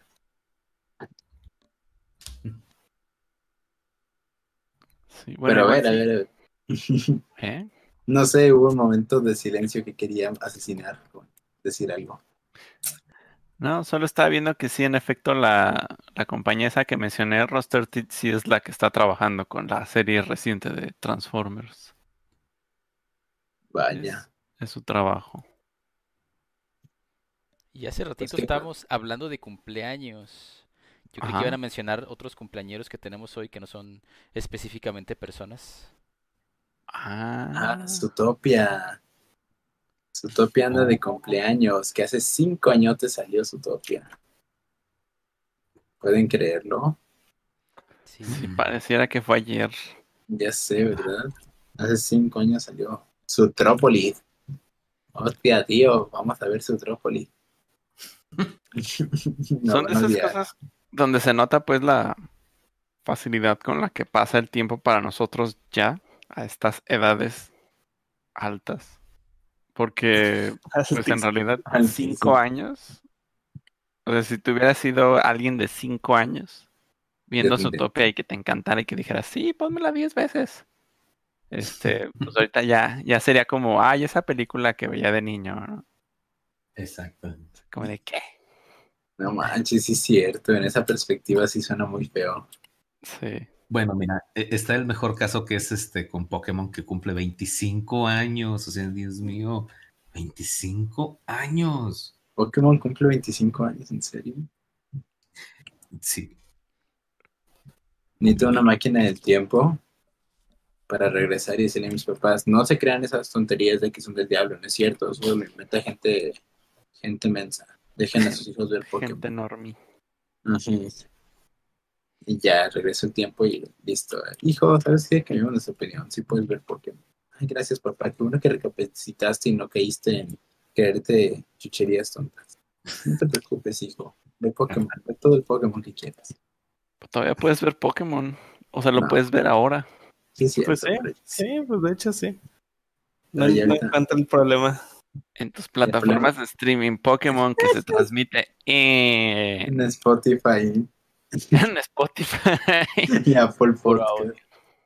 No, de hecho no está, o sí, creo que, creo que está en Netflix algunas cosas, pero no, no sé si todo Pokémon, porque también es muchísimo. No, de hecho sí se puede en puro audio, porque la otra vez por accidente en Disney Plus le piqué en subtítulos narrados, pues lo quería poner en inglés con subtítulos en español, y le piqué en subtítulos narrados, en- y era como que bien raro escuchar eso, porque era de... Y en este momento se levanta y te está narrando todo lo que está pasando. Agarra un vaso de agua y se le cae un poquito de agua, por lo que exclama con la cara. Y es como de, wow, wow, wow, ¿qué está sucediendo? Entonces ya se los activé y no sabía que tenía esa opción como para, para que un ciego pueda, pueda escuchar un episodio, pues. Una O es como la audio, visual. Ajá, es como un audio, pues, que describe todo lo que está pasando visualmente. Y ya de una persona con la imposibilidad de, bueno, con una discapacidad visual que no puede ver, ya puede estar teniendo narración de todo lo que está sucediendo en el episodio. Bueno, yo ahorita me estaba dando cuenta que mi micrófono estaba muteado desde hace rato, con razón de Oh. pronto me interrumpían, como que yo estaba hablando, ya no, sí, esto y esto, y de pronto, ah, caray, me interrumpieron. O, o estaba hablando y, y dijeron, ah, caray, pues, y ese silencio incómodo, y yo, ah, caray, no, no, aquí estoy". Porque ahorita se- se- quería estar hablando de Zootopia y todos de pronto, ay, Pokémon, y yo, no, esperen, Zootopia. Sí, A ver, a de ver, a ver. y, ay, faltando, estaba faltando tu participación en el tema ver, de su top. Regresando a la máquina del tiempo. Ah, sí, cierto. Zootopia cumple cinco años. ¿Cómo, cómo ves, Paco? Cinco años. Sí, qué bárbaro. Sí, estaba muteadísimo. Este, sí, eh, yo me acuerdo, como que siento que esto ya lo, ya lo dije, pero creo que nadie lo escuchó, solo, solo mi propio ser. Yo me acuerdo que era la, que fue una época muy bonita para hacer furry. Recuerdo que fue como demasiado emocionante todo lo que estaba pasando en ese momento en el fandom, mientras estaba eh, Zootopia haciendo, pues en los cines incluso desde antes, desde antes de que saliera en los cines, como que ya había este, este hype. Incluso había muchas personas que dec- decían, ay, ojalá que sea muy mala para que este hype se haya sido en vano y nada, que fue demasiado buena. Eh, la vimos demasiadas veces en, en, en cines. Eh, incluso me acuerdo del momento en que decidimos irla a ver en, en, en la premiere, todos los de, los de Guadalajara. Eh, éramos muchísimos furries, creo que toda una sala la llenamos de puros furries. Eh, yo no me acordaba en qué sala de cine era, ahora- ahorita me recordó, hace rato me recordó Ronnie, porque de hecho estábamos hablando de eso, dice que fue en galerías. Eh, no sé por qué se me borró de la memoria. Me acuerdo mucho del momento en que fuimos a ver Zootopia, pero se me borró la memoria de eh, exactamente en qué lugar del mundo estábamos. Estamos en Galerías Guadalajara. Eh, sí, me acuerdo que llenamos toda una sala de cine, todos estábamos emocionadísimos, eh, salimos y recuerdo que salimos y estábamos platicando todos como en, bola en, el lobby de- del, del cine. Y de pronto éramos tanta bola que la gente se empezó a formar atrás de nosotros. y, y de pronto ya había una fila inmensa, y, pero culminaba esa fila en la bola de furries que, Oye. estábamos, que estábamos platicando. Entonces preguntaban, oigan, ¿y para qué es esta fila? Ah, es para entrar al cotorreo. Sí, hicimos una fila. No sé, es que yo es que creo que estaba muy cerca de donde se estaba haciendo la fila para la dulcería, para las palomitas. y creyó la gente que ahí era la fila y se empezó a hacer una fila inmensa y que no avanzaba. Ay, no, qué risa. Pero sí, to- todo el mundo estaba hablando de Zootopia en ese, en ese momento. Eh, recuerdo que ya eran, ya eran las fechas en que estábamos yendo a convenciones por primera vez. Tan- Targus, también Raku, eh, yo. Y de pronto veíamos a Nick Wiles en las convenciones. Era como que, wow, wow, qué rápido. Sí, ¿En qué momento? Fue como que ya salió la película de Zootopia, córrele, vamos a hacer un fursuit de, de Nick Wilde. Y chin, ya estaba, ¿no? Había salido apenas hace como dos semanas la película y ya estaba, ya había un fursuit de, de Nick Wilde. Sí, como que Qué los padre. Fursuit Makers es como de, tenemos que hacer un Fursuit de Nick Wild. Oye, pero tenemos 100 pedidos. No me importa. Primero el de Nick Wild. Si Sí. tiene que salir, ya. Creo, Sí. creo que incluso Shive, ¿no? Shive hizo un hizo. un fur- dos fursuits, uno de Nick Wilde y otro de Judy Hopps, para llevarlo a convenciones de, de cómics. Eh, ah, sí, sí, Sí. fue una época muy divertida. Todos hablaban de, de Zootopia. Hubo muchísimos furries nuevos que empezaban a entrar. eh, empezaban a entrar por Zootopia. Y pues eso también estuvo bien padre, porque como que tenían. Tenían como excusa como querer entrar en un universo tipo Zootopia y llegaban aquí, ¿no? Está muy De chido. hecho, estaba, bueno, yo no pude ir a esa función de cine con los furries porque no, nunca supe de ella. Yo fui con furries, pero con otros furries, con los pocos que conocía. Este, a ver Zootopia Centro Magno, fue el primer día que salió en la, en la función de las 9 de la noche. Y ya fui, este, fui con pues, los únicos furries que yo conocía en su momento, de aquí de Guadalajara. Todavía no tenía la fortuna de conocer a Paco ni a nadie de los que ahorita son mis amigos. Ajá. Pero mm, Estuvo muy padre la película, me gustó muchísimo. Recuerdo que salí de verla y al día siguiente volví a ir a verla una segunda vez y después en en esa semana fui a verla otras tres, cuatro veces. Recuerdo que para entonces yo ya hablaba con Kazu y fue que él me dijo, tengo que hacer un video de eso. Oh, sí, va una, una continuación así. Esa vez yo no participé con él en ese video, pero sí recuerdo haberle ayudado a editar unos pedacitos. No sé si fue de ese video o de otra cosa. Y, y sí, cierto, recuerdo que por Zootopia empezó a entrar mucha gente al fandom y recuerdo que era casi en el mismo tiempo en el que había- habíamos hecho nosotros un video de los furries. Y yo recuerdo como tener un pensamiento inmaduro ahorita. Ahorita lo veo y digo, ah, fue un pensamiento inmaduro mío, porque bien puedes ignorar y ya. Eh, no tenía el, el, ¿cómo se llama? La habilidad de ignorar en ese entonces. Pero que mucha gente estaba como que muy enojada porque tanto lo de Zootopia como el video de Kazu y yo ah, estaba metiendo mucha gente al fandom.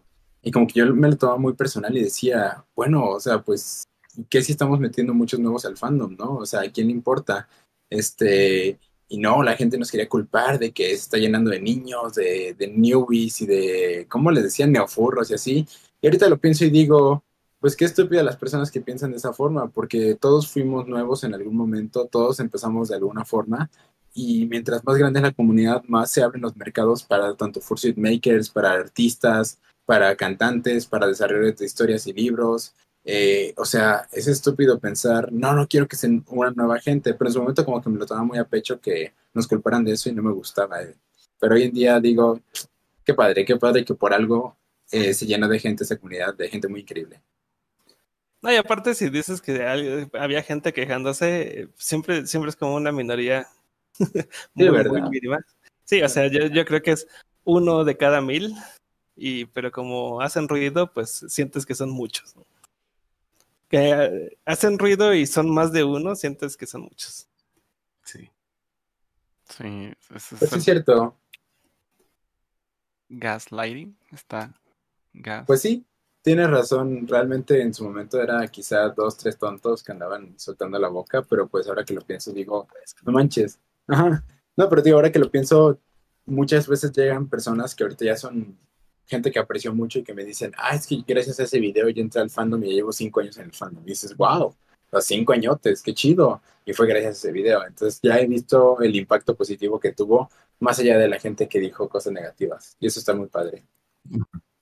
Al tema de Zootopia, yo me acuerdo que en ese entonces empezó a salir mucha mercancía, eh, mucha mercancía de Zootopia, pero duró tan poco, fue un fenómeno muy extraño que de pronto las algunas tiendas, no todas, se llenaron de productos de Zootopia y, y yo creo que los furries se encargaron de hacerle sold out, porque de pronto se, se acababan.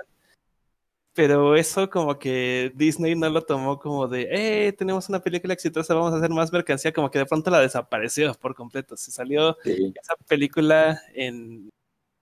eh, Fue en febrero aquí en México, creo que fue hasta marzo o abril en Estados Unidos. Eh, pero de pronto en diciembre ya no veías una sola cosa de, de Zootopia, así querías como comprar cosas como para Navidad y que tuvieran que ver con Zootopia. No, en Disney, en las tiendas donde venden productos de Disney, se llenaban de Frozen, Star Wars, Marvel, y no había nada de Zootopia. Estuvo muy extraño, muy, muy extraño. Sí, Pues es que ya, o sea, yo creo que la no esperaban el éxito que tuvo y la, también como que quisieron verse precavidos e- en la cantidad de mercancía que pidieron, que no se les fuera a quedar. Entonces, A mí alguien me dio una explicación un poco más viable. a ver. Es una explicación un poco interpretativa porque puede que sí, puede que no, pero como la película de una u otra forma toca temas eh, políticos, o sea, la, la película toca temas políticos de división de, de sociedad. Hay que recordar que en ese momento estábamos hablando de que estaba a punto de pasar unas elecciones en Estados Unidos y las compañías no se quieren ver afectadas por la opinión que puedas decir hacia algo que pueda ser relacionable con el gobierno, ¿me entiendes? Eh, y muchos creen que fue la razón por la que Disney no quiso ponerse la bandera de Pride Zootopia, como de somos orgullosamente de Zootopia, porque sabían que estaba criticando un tema que estaba muy candente en ese momento en Estados Unidos. Sí, pues en Estados Unidos, pero aquí, aquí sí Exacto, mucho- exacto. No sé, pues, pero ya ves que de allá son lo- el, ya es el grande ratón, entonces pues. Pues no, igual no sé, no sé si esa fuera la causa, a lo mejor era alguno de los factores, pero yo pienso que más que nada ah, no estaban seguros, o sea, era una cosa nueva. O sea, Disney no estaba sacando una secuela en ese momento, no tenía un mercado este conocido que explotar. Entonces yo creo que para ellos producir Zootopia y producir una línea de, de marketing, de, juguetes, de toallas, de lo que sea que te vende Disney después, pues estuvo limitado a la exposición que creyeron que iban a tener. Si ahora quieren sacar más cosas de Zootopia, seguramente va a haber un marketing muchísimo más grande de, de productos. Pero Eso en es ese cierto. momento yo creo que solamente era, pues, era su experimento. O sea, de todas maneras, a mí se me hace muy impresionante que la, la historia detrás de Zootopia es que éramos una película de animales, punto, ¿no? O sea, en ningún momento tenían claro qué.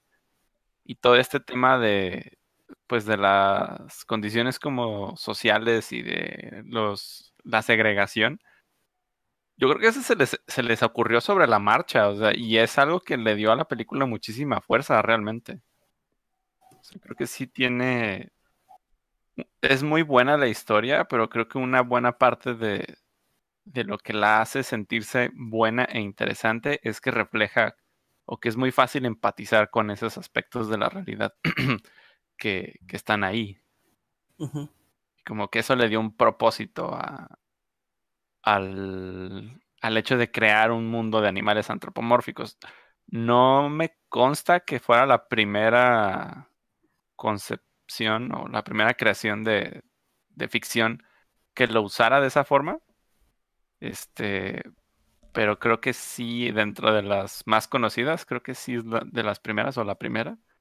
Al grado de que incluso eh, Beastars siento que tiene como, como que está haciendo ecos de Zootopia en lo que hace al respecto de la segregación. Eh, no tanto como que esté siendo muy original al respecto, o sea, como que sí se está inspirando este, un poco en lo que sembró Zootopia y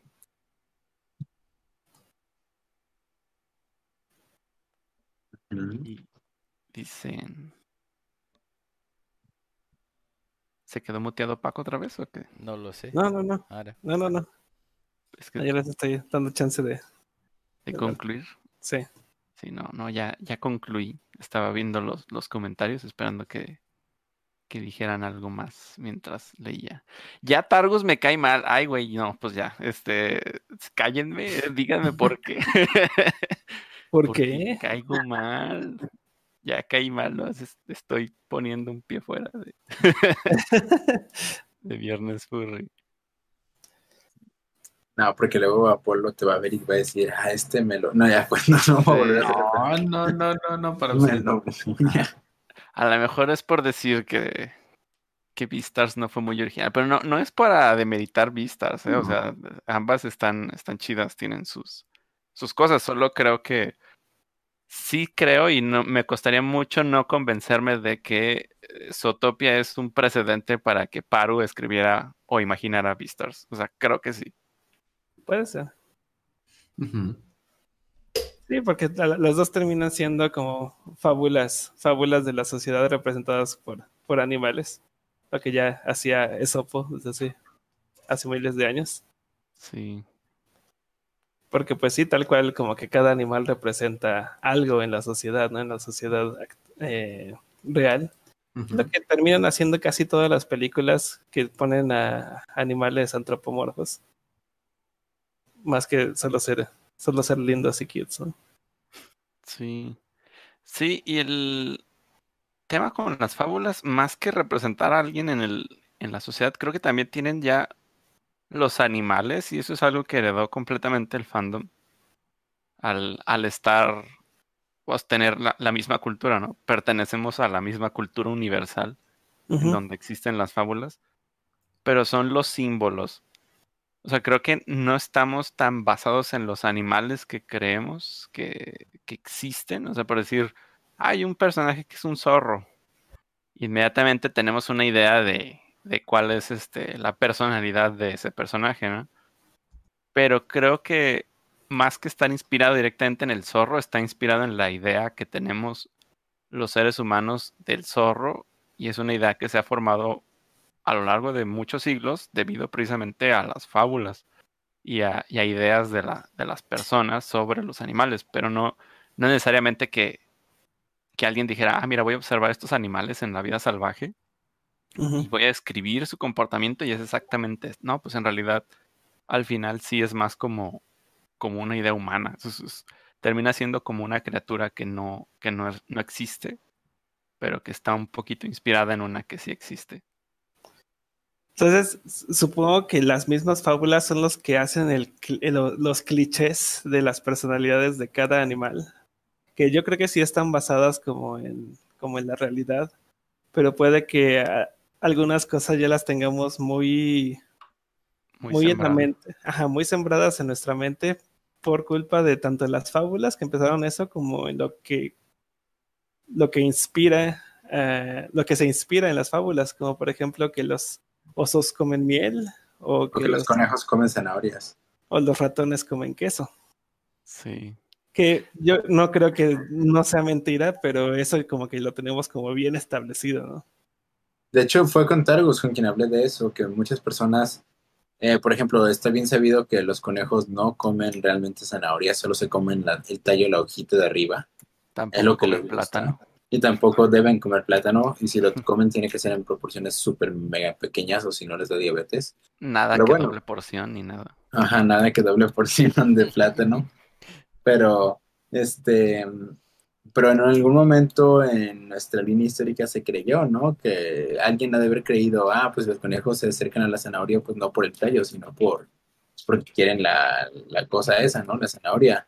Y, y se estableció, ¿no? Se hizo un establecimiento, bueno, se, quedó como establecido que, ah, los conejos comen zanahorias. Pero pues no. Sí. Sí, es que había una discusión, créanlo no, había una discusión en Twitter sobre cómo Box Bunny había retorcido la realidad de los conejos en un grado tóxico porque la gente les daba zanahorias, ¿no? Y es porque pues a Box Bunny siempre lo ves comiendo zanahorias.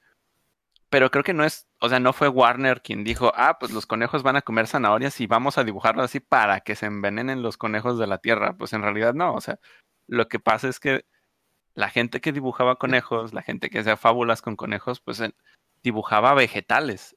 Y eventualmente yo me imagino que para que de entre los vegetales el más, más fácil de identificar y también quizás un poco sencillo de dibujar era la zanahoria. Entonces son como muchos factores, ¿no? No es como que... Ah, se me antoja matar conejos de una forma pasiva. ¿Qué No. comen los conejos? Pues zanahorias y lo más tóxico que puedan comer. Pues no, no, en realidad no, no creo que haya sido la, la idea. Y pues creo que nos podemos dar cuenta y si, si realmente es relevante, o sea, porque cuántas personas tienen conejos o, Yo, o mantienen conejos, pues realmente muy pocas, pero pues está bien saber, ¿no? Si, si alguna vez este, llegas a tener uno, pues que no le tienes que dar zanahoria o u otros alimentos con, con azúcares que pues, son muy frágiles para su, que su salud es muy frágil para consumir ese tipo de, de alimentos. Supongo que lo mismo pasaría con los osos, ¿no? No creo que sea muy sano para ellos que estén comiendo miel. Pero Sí. como que se quedó como muy establecido de que los osos comen miel. Y sí estoy, Oh, sí. sí me acuerdo que eso lo vienen diciendo desde las fábulas. O sea, fue algo antes de, antes de Baloo y de Winnie Pooh. Es que lo que sucede con los osos es que sí comen miel, en efecto. O sea, es que sí existe, incluso en, en documentales lo he visto, que hay osos que se acercan, principalmente el oso negro, no tanto el oso grizzly, pero el oso negro se acerca a los panales y, y comen, rascan el panal y se comen lo dulce de la miel. Pero, Que las abejitas no las ponen muy contentas. ah, obviamente no, pero lo- los piquen y les vale madre, pues realmente siguen comiendo miel. Pero este, lo, lo chistoso y lo curioso de eso es de que no está en su dieta principal, realmente son omnívoros los osos, entonces no solo comen miel, incluso los grizzlies mucho menos comen miel porque un grizzly va a buscar carne, va a buscar proteínas, es un oso de 450 kilos, no va a comer pura miel. En los zoológicos supongo que no les dan miel. Y supongo que no les dan miel, supongo que tampoco es... es y, oh, ¿y quién de aquí tiene osos en su casa? De que, ah, mis mascotitas. Ay, eso que. Pues no, ¿verdad? Entonces, Eh, porque supe que también, eh, a pesar de que a, a los pandas rojos les dan manzanas en los zoológicos, resulta que no es tan sano tampoco, pero llegó un punto en que los pandas rojos se hicieron adictos a las manzanas y ahora como que las, las necesitan. O sea, su dieta normal era igual que los pandas, que los osos panda. puro bambú. Puro bambú y ya. Pero. Igual, igual los osos panda pueden comer manzanas, pueden comer frutas, les gusta, pero como que a los pandas rojos se, le hizo, se les hizo una adicción por Una dependencia. Ajá, como una dependencia ahora, y ahora son como sus drogas y entonces cada vez menos zoológicos les empiezan a dar eh, manzanas a los pandas rojos. Para quitarles esa dependencia. Sí. Sí, porque llega un punto en que ya no quieren comer bambú, ya quieren comer manzanas. Wow. No es tan sano que todo el tiempo estén comiendo nada más algo dulce, algo dulce ya. No los culpo, son muy ricas. Les empiezan a quitar las manzanas y de pronto se ponen medio rebeldes y rayan, rayan las paredes de, de su recinto y ponen unas A's tachadas y dicen, este, legalicen las manzanas. Creo que también sé que es de los animales que más se suelen escapar de los zoológicos. Igual no, no ¿En van muy lejos, no van muy lejos porque regresan por la comida, pero se escapan muy fácilmente de, de donde, del hábitat que les construyen. Datos proporcionados por Steve. Eh, realmente sí me puse a investigar sobre Wow. Sí, porque era, era muy curioso que sé demasiadas cosas de osos panda y de pronto sé como muy, muy poco de, de pandas rojos.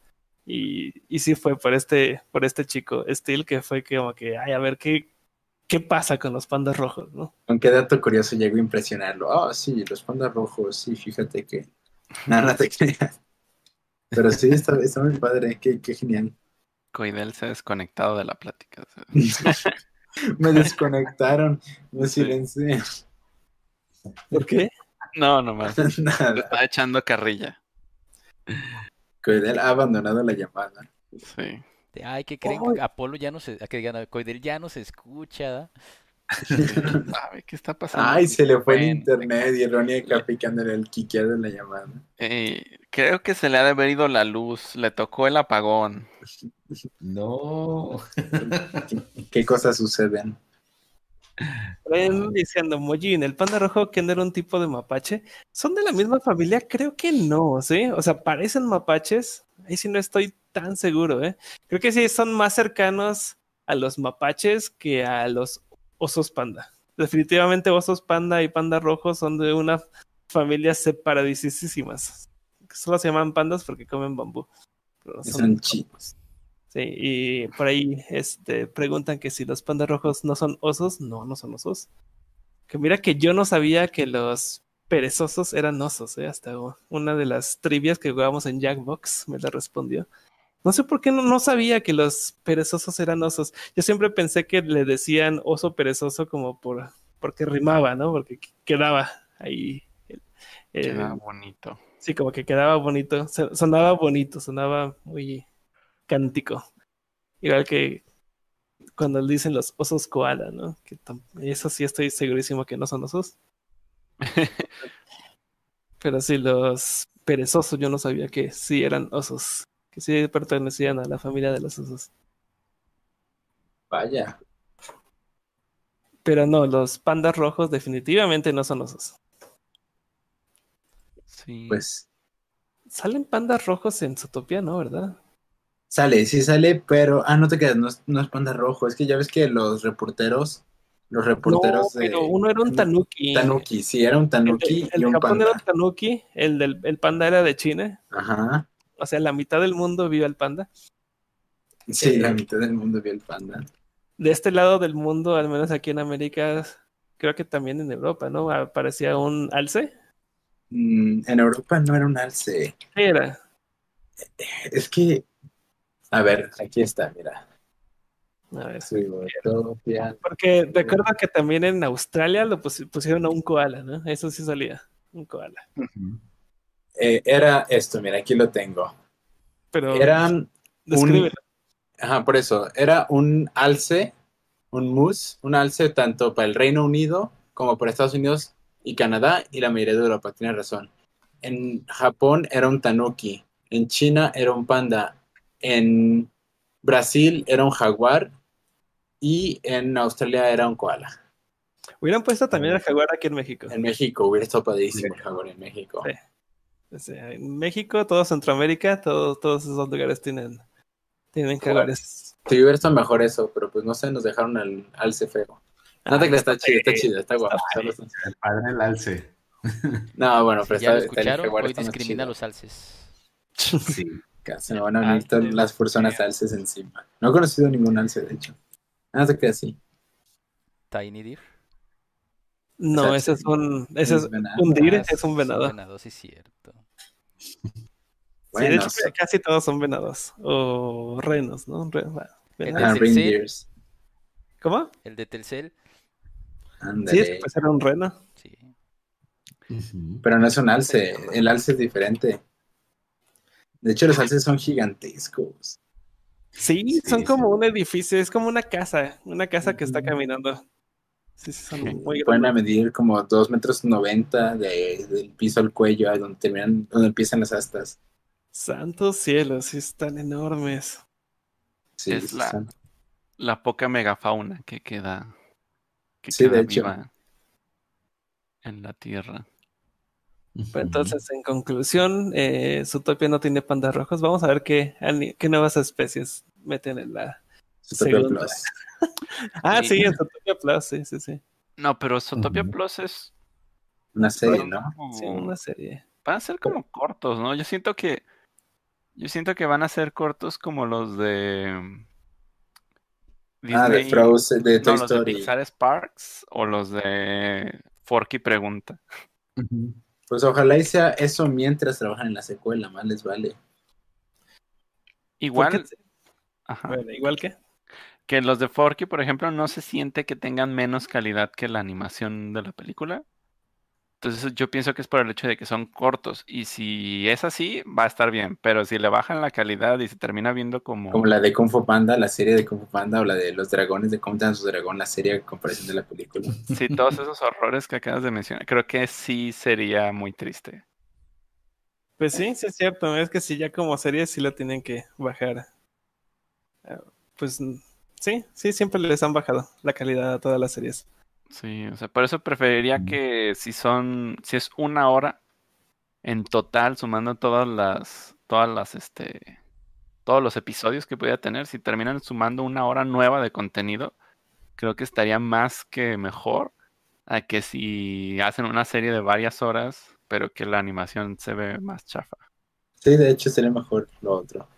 ¿Por qué siempre esperamos secuelas de películas cuando muchas veces nos quejamos de que hacen secuelas de películas? Ya queremos hacen secuelas secuelas de de películas malas.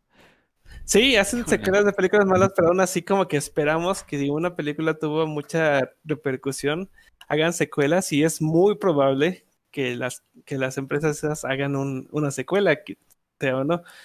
Ahí la pregunta sería como que al revés, ¿no? ¿Cuál película ha tenido demasiado éxito, un éxito comercial así masivo y que no tuvo secuela?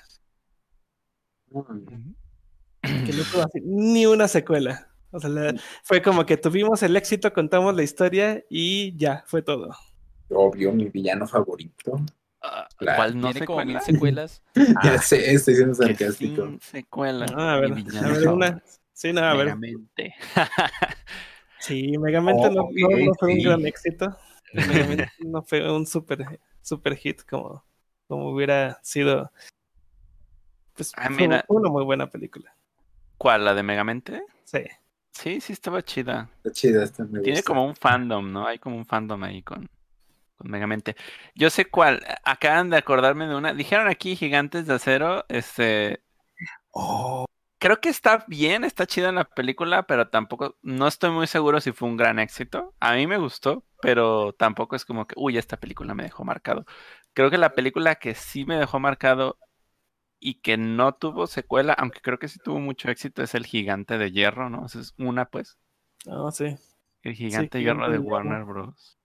Y mira que qué bueno que la dejaron ahí. Sí, no, es que en realidad, bueno, sí tiene para dónde hacerse la película. Sí, o sea, cómo termina. No, no, no, quiero decir cómo termina porque deben de verla, véanla si no la han visto. Eh, cómo termina deja abierto a que una posibilidad de que exista algo más, ¿no? Sí. De hecho, eh, Moana no ha tenido secuela, ¿verdad? Pero aún podría. Aún podría eso. Un Moana, poquito, sí. un poquito reciente, o sea, es, fue después de, de Zootopia y Bueno, se- esperando. Se tardaron 20 años en Los Increíbles. Bueno, no, casi. Y también en, en Buscando a Dory. Bueno, No, se tardaron 70 años en Bambi. Se tardan, ¿y cuántos años se tardaron en, en Peter Pan, no? Porque la Pero de yo- Regreso al País Nunca Jamás ver. salió como en los 2000. Pero espera, lo de. Bambi, yo he visto que sí tiene un gran grupo que aprecia Bambi por la única razón de que pusieron venados mamados acá bien suculentos O sea, en la película. ¿en cuál? Bambi, en, ¿cuál? Bambi, en Bambi 2. Yo he visto que tiene un fandom de apreciación a Bambi 2. Yo recuerdo Porque- que Bambi 2 fue buena. Ajá, Sí, pu- a mí me bueno, gustó. no recuerdo que sea mala, no, no la he visto en demasiado tiempo como para decir qué fue de Bambi 2, pero solo sé que tiene un fandom muy grande de apreciación por los venados mamados gigantescos acá, Mira, bufiados. te dicen, A ver, aquí hay una película que mencionan en el chat muy buena, y sí es cierto, Los Guardianes de Gahul. Era una película excelente y que nunca tuvo, la verdad, a- una secuela. ¿Es la de los búhos? a mí No, me gusta Sí. mucho Paco, digo Apolo, pero creo que a Paco, creo que Paco tiene otras opiniones al respecto. Sí, creo que Sí, ya hemos sí. hablado antes de eso. No, pero es que aparte, el, eh, para el público en general fue como muy meh. Y a lo mejor sí estaba contemplado una secuela, Ajá. pero por el Sí. poco éxito que tuvo, pues no hubo, no hubo para secuela. Tal vez no estaba contemplado una secuela, pero estaba contemplado que dejara cabos sueltos porque de cualquier manera el detalle es que es una adaptación de libros y es una saga de libros y, y nomás agarraron, de hecho agarraron los primeros tres libros para hacer la película. Entonces sigue habiendo más libros, esos son como de esas sagas larguísimas para, para niños, aunque siento que la saga está un poquito violenta realmente, así como libro está un poquito violento. Pero sí, o sea, yo creo que sí tenían planes de que si la cosa pegaba iban a hacer más, como lo hicieron con Happy Feet. Ese estudio de animación creo que ya no está haciendo nada y creo que su trabajo era muy bueno. No sé, es- se me hace como un poco triste que no haya salido nada nuevo de ellos recientemente en, en la pantalla grande. Se llama Anima, Anima Studios, los de... Igualito que los de México. Sí, ahí está el problema. de- Sí, el No, problema viene del nombre. ¿Cómo se llama bien? Pero mientras investigo, alguien aquí mencionaba, la historia de Bambi no da para más. Yo no estoy muy seguro, pero porque la película de Bambi es como de esa, de esa etapa de Disney donde las películas en realidad no tenían, no tenían una historia muy completa, o sea, como que las historias eran un pedacito de la vida de los personajes y listo. O sea, como que no había, sí había una historia porque pues Bambi eh, perdía a su mamá y luego como que crecía en el bosque y cosas así, pero en- ciertamente como que las conclusiones son a veces como muy abiertas. Parece que pues, puede seguir y seguir. Y algo que yo no sabía y me enteré no hace mucho tiempo es que Bambi también es, es un libro, es- es- está basado en un libro. Sí. Existe el Oh. cuento de Bambi en- y no es un cuento de, de cinco páginas para niños, es una novela, pues es un, un este libro, no sé de cuántas páginas realmente, pero pues se ve grande. Me imagino que probablemente como lo es Winnie Pooh. Y según recuerdo, el- la segunda, la secuela fue como profundizar en cosas que venían en el libro. Mm, Se sacó de personajes como este Rono, sí venían en el libro original de Bambi, Ajá. y fueron como cosas que se omitieron, se habían omitido en la película original de Disney y que quisieron meter, porque realmente más que secuela era como un intermedio, ¿no? Como que qué pasó entre lo que viste al final, como entre el- entre que Bambi era niño y lo que viste al final, ¿no? Sí, era como un intermedio, según recuerdo. sí. O puedes irte a, a disney.wikia.com y leer los foros de fanfic y ya te lees otro final ahí. No, pero eso ya sería otra, sería otra cosa, ¿no? Ya el- Sí, yo- No, pero es que solo quería hacer hincapié, es porque quieres un final, ya te vas a leer los fanfics y ya. Yo sé que por un rato te estuvo muy popular lo de la comunidad fanfiquera. siempre. Hace rato hacían un- una parodia de título para Zootopia, que era Zootopia 2 más 1. ¿Y Titanic sé qué 2 más. para cuándo? ¿Eh? Sí, les faltó Titanic, Titanic 2. Existe una no oficial, existe un Titanic de esos directores que dicen, ah, esto seguramente pega, donde encuentran congelado este vato, ¿no? No, eso fue, eso fue broma. Ah, un tráiler, un tráiler, un tráiler ficticio. Yo solo alguien me platicó de que, ay, ¿viste este pedo? Y yo Yo, así de, "Ah". seguramente yo te lo platiqué porque a mí me encantaba, me partía de risa ese tráiler. Ah, seguramente tú me lo mostraste, pero Sí. olvidé, olvidé en mi memoria que fue el detalle de que están haciendo mofa a un, a un posible Titanic ficticio. Porque sí hubo eh, películas animadas de Titanic que eran muy malas, ¿no? En los años 80 o 90 y que sí tuvo como su secuela por alguna razón.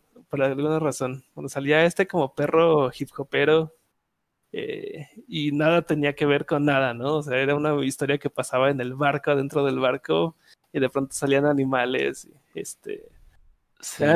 no, no me acuerdo. O sea, yo nunca lo, que- nu- nunca lo vi, pero sé que sé de su existencia por O sea- videos que hablan de películas malas. Sí, ese es esta personita que es italiana y que hace películas bootleg de Disney. Entonces tiene su película de Titanic donde hace un como un cameo de un montón de personajes bootleg de, de Disney y de Don Bluth. Y sí hay varias películas, pero su no es de los ochentas, fíjate, es del 2000, pero creo que su calidad es tan mala que parece antigua. Sí, es muy mala. Sí. Es muy mala y es muy... No tiene nada de sentido, no tiene nada de continuidad. La estás viendo y te, te pierdes. o sea, es, un- es una alucinación esa, esa película. Sí, porque ese es, de ese tipo de películas que sé de su existencia gracias a YouTube por personas como Leulogio, ¿se llama? Este, que hacen como Sí. reseñas de, de lo malas que, que pueden llegar a ser unas películas que son más como bootleg que nada. Sí, que él, él decía que era Hércules del chino, pero en realidad eran italianas esas películas. Ay, la de Hércules. Sí. A ver, mira, una película que a lo mejor sí estaba este, recordando es este, la de E.T., que también fue súper famosa y no tuvo secuela. Ándale, ese- ese esa, es un esa. buen ejemplo, ese es un excelente ejemplo porque ¿cuánto pegó E.T.? En verdad muchísimo. Tanto que, o sea, salió antes de que, de que yo naciera y de pronto, este, yo nazco, crezco y también existe como que este fanatismo alrededor de E.T. Y sí es cierto, nunca tuvo una secuela. Alguna vez salió como remasterizada y con nuevos efectos en el cine, pero era la misma. Dale, sí es cierto, y es un buen ejemplo. A mí, yo recuerdo haber visto un video de, de la entrevista a este niño. Bueno, no la entrevista, el cast a este niño para darle el papel. Está padrísimo, actuó súper bien. Sí, no sé por qué de pronto el algoritmo de YouTube se le recomendó absolutamente a todos ese, ese Sí, video. ¿verdad? Sí, estuvo muy No, Dijo de que, ah, mira, estos vatos pagaron un buen en publicidad. Pues vamos.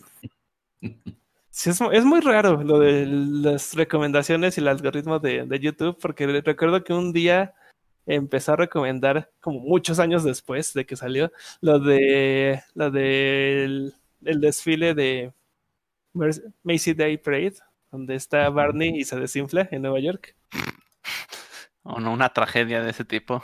Sí, una tragedia de ese tipo y de pronto YouTube decidió, "Mm, hoy voy a recomendarle a todo el mundo este video. Y como que eso sucedió también con el cast de, del niño de E.T. Sí, ¿verdad? Sí, que pues, yo no estaba buscando cast y de pronto ese, ese video. Y a cada rato me decía YouTube, mira, ve este video, este video. Y de pronto me enteré que a todos se los estaba recomendando, no solo a mí. Mira, otra película que también, ahorita, eh, sí, cierto, estaba viendo entre todo esto, es la película de Valiente, Rape. Este, también estuvo muy, muy buena. tuvo una Bueno, muy, muy no la vio tan así. Para Sí, es que una cosa es que ah, nos parezcan buenas, porque a mí también me gustó mucho Valiente, pero creo que fue como un fracaso para Pixar, ¿no? Esa película. Sí. Fue un fracaso y creo que administrativamente sintieron que que fallaron. Fueron de esas etapas en donde cambiaban de director en la producción y, y no sabían qué hacer para acabar las cosas, ¿no? Sí, y es muy triste porque eso también, algo así también le pasó a la película de Bolt. Por más que me encanta, me fascina, la amo esa película. Este, pues, pues no pasó tan, bueno, pasó muy desapercibida eh, Sí. en, en rangos Disney y pues le dieron muy poca importancia. Y que de hecho Bolt iba a ser Zootopia, ¿no? O sea, básicamente Bolt iba a ser Zootopia, pero terminó siendo Bolt. O sea, por el concept art original de, de lo que querían producir Byron Howard. No, no era Byron Howard, era este. Bueno, el otro fulano. el ilustrador original de Bolt, lo que quería hacer era un mundo de animales antropomórficos. Sé que se va a llamar The American Dog, ¿no? Ajá, y que tenía como una cuestión como de policías y espías y, y sí tenía como muchas cosas que, que recuerdan a lo que terminó siendo Zootopia en, en estética, pero como tuvieron sus problemas y él se fue a, a DreamWorks y allá en DreamWorks se fue a trabajar con precisamente el proyecto de cómo entrenar a tu dragón. Ah, estamos hablando de Chris Sanders. De Chris Sanders, ajá. Él, había diseñado Bolt y después como de pues me peleó con Disney.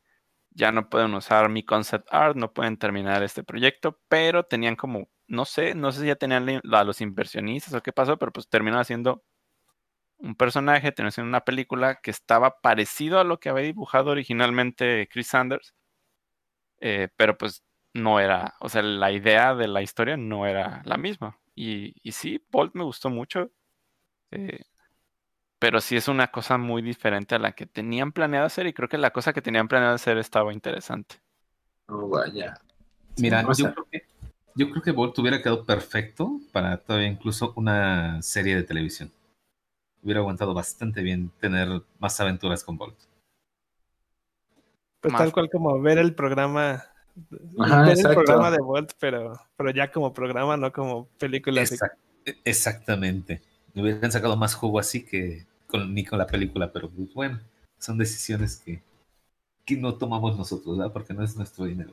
No, pero es que ni siquiera podemos saber qué sería, porque es Zootopia, la, la famosa historia de lo que era el Wild Times, ¿no? El guion original de Zootopia. Pues, habrá sido bueno, habrá sido malo. Yo creo que hubiera estado bien chido ver Disney con un tipo de, de experimentación más oscura, ¿no? Hacia ciertos temas.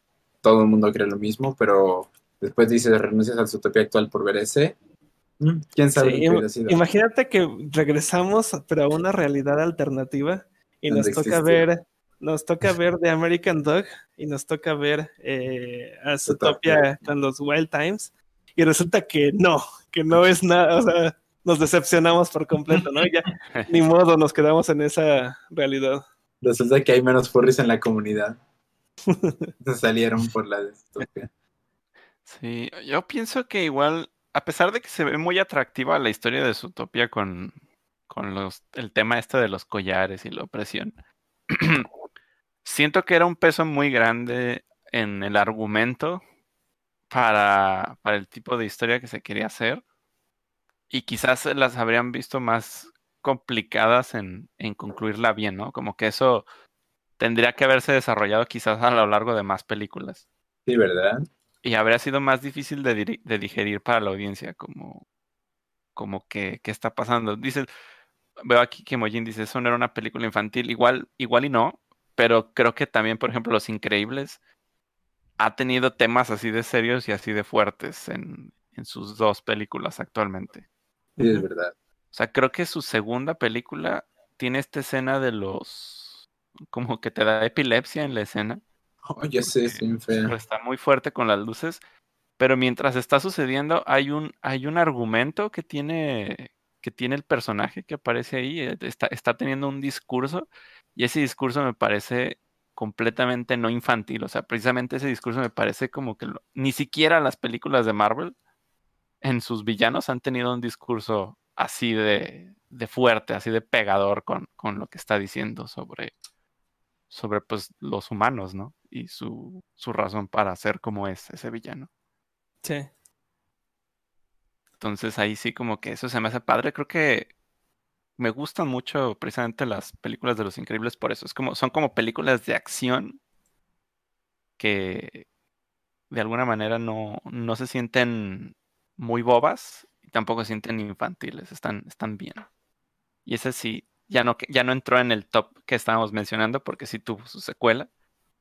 Y que- todos la pedían, recuerdo que todo el mundo la pedía y a mí me encantó la secuela de Los Increíbles. gustó mucho. Muy, muy buena. Sí supe que muchos no, no comparten esa, esa opinión, pero sí, sí, sí me gustó bastante la secuela de Los Increíbles.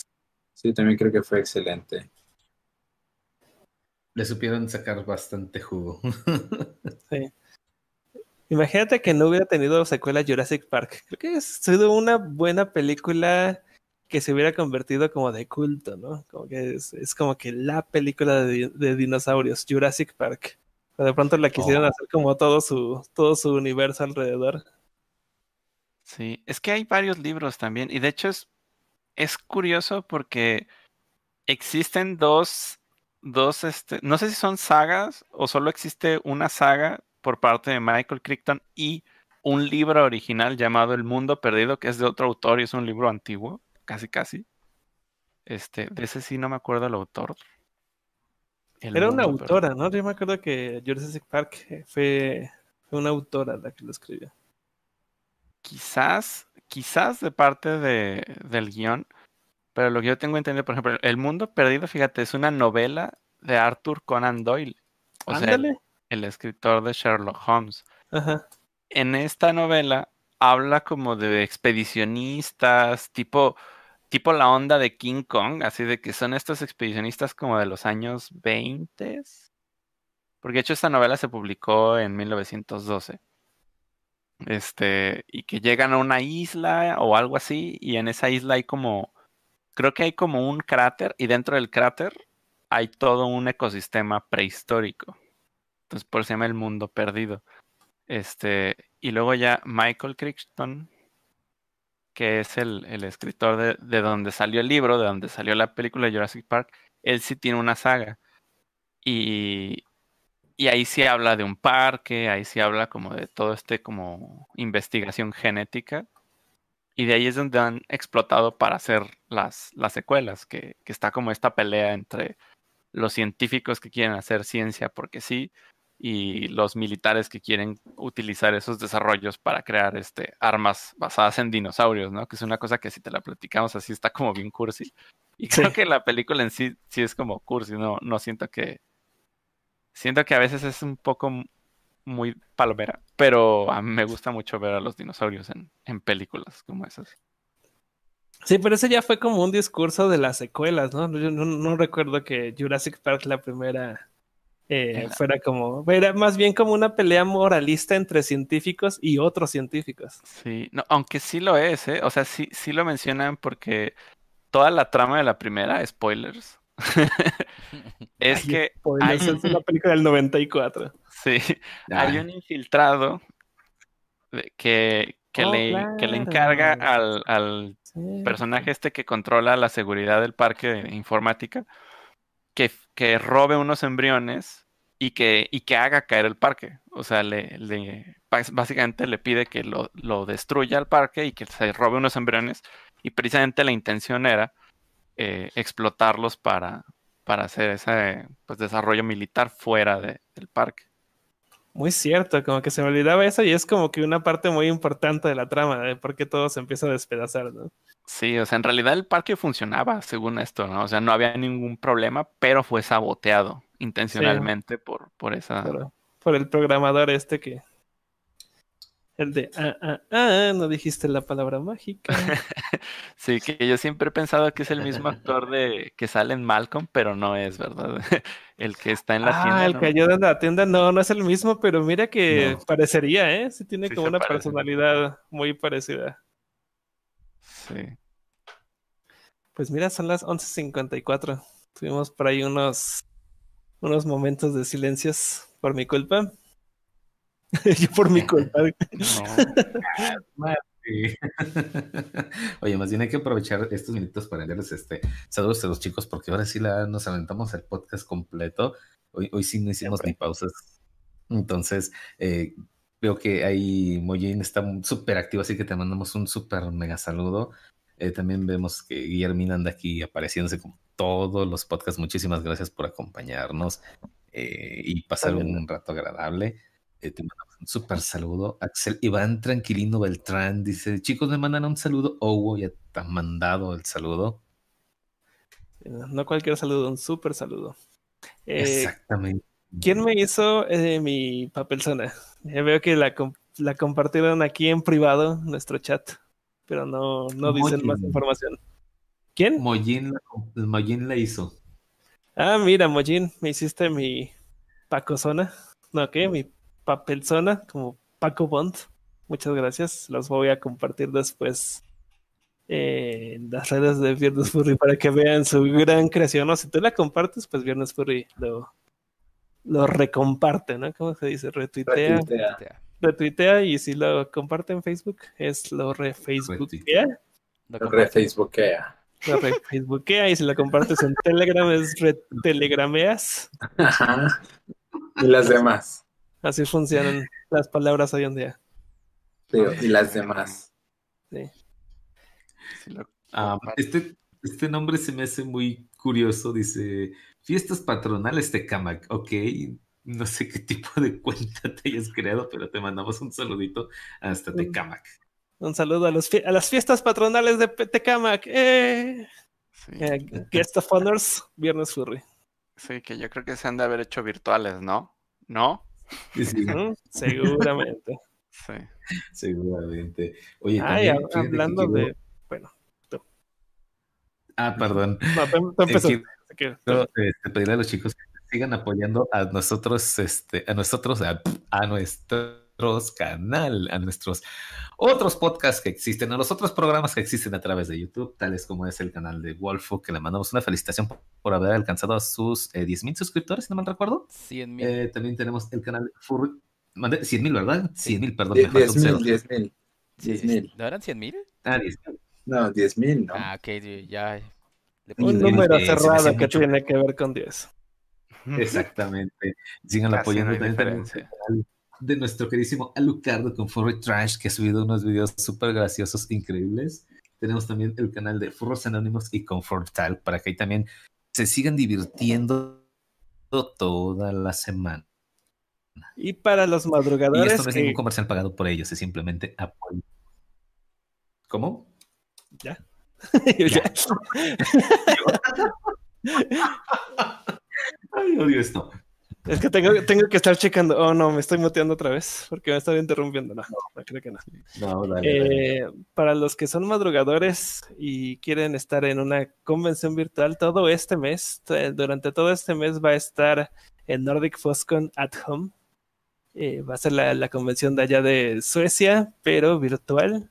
Creo que se va a llevar a cabo cada domingo. Síganlos en sus redes sociales porque va a haber periódicos que ellos van a estar sacando con las actividades de cada semana.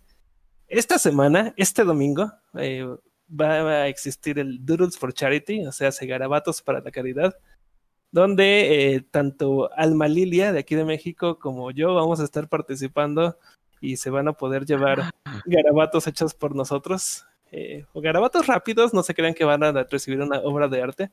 Ustedes donan a caridad, no me acuerdo cuánta es la cantidad que tienen que donar, pero si hay una cantidad específica, ellos sí especifican cantidades no sé, como, como con furor de que, ah, 10 pesos, sí, 10 pesos y te hago un garabato. No creo que. Recuerdo que Nordic Foscon sí tienen como una cantidad por ahí.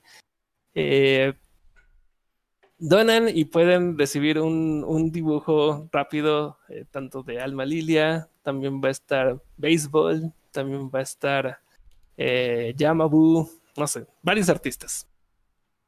Va a ser el día domingo, este domingo, a la- el domingo 7 de marzo, eh, a las de 3 a 4 de la tarde, hora de Suecia. O sea, ¿sí? si lo, pasamos, lo transportamos a horario del, del centro de México, el horario que se hace Viernes Furry, es de 8 a 9 de la mañana. Entonces, para los que se van a despertar temprano, como yo en domingo, ahí los veo. Ah, órale. Bueno, a ver, tenemos a Lucario Moreno Sainz, amiguín. Te mando un súper saludo, pero deja de hacer spam en el chat. Muchas gracias, es usted muy amable.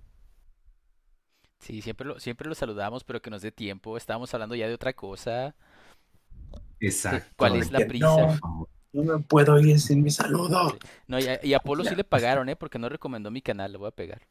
Sí, Ay, sí. perdón, eh, no, super mega disculpa. También visiten el canal de Ronnie en Twitch que am, les diremos un secreto, Ronnie. A ver, Ese es no A ver, si- diles el secreto? Sí, diles.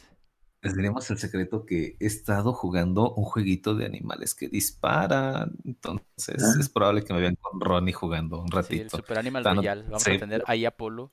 Que ya me dijeron que nos van a hacer sniping, pero para protegerte. Que te van a hacer casita para que no te maten. Soy- súper malo todavía, así que denme un chance. Pero bueno, chiquillos, es hora de despedirnos porque ya son las 12 de la noche y como todo, el programa se convierte en nada. Así que, despídense, pero- chamacos. Pues ya Pero saben, empezamos chicos. a las ¿Qué? Ah, ¿quieres recuperar los cinco minutos? Adelante. Ah, bueno. No, pues nada más para mandar algunos, algunos saludos. Mira como a Pipe, Pipelonzo Games. Dice, Pipelonzo. bueno, adiós. Dice Alonso. Pipelonzo, ok. Eh, ¿Cómo se llama este juego similar a Animal Crossing para Windows? Dice Code 80, no tengo idea.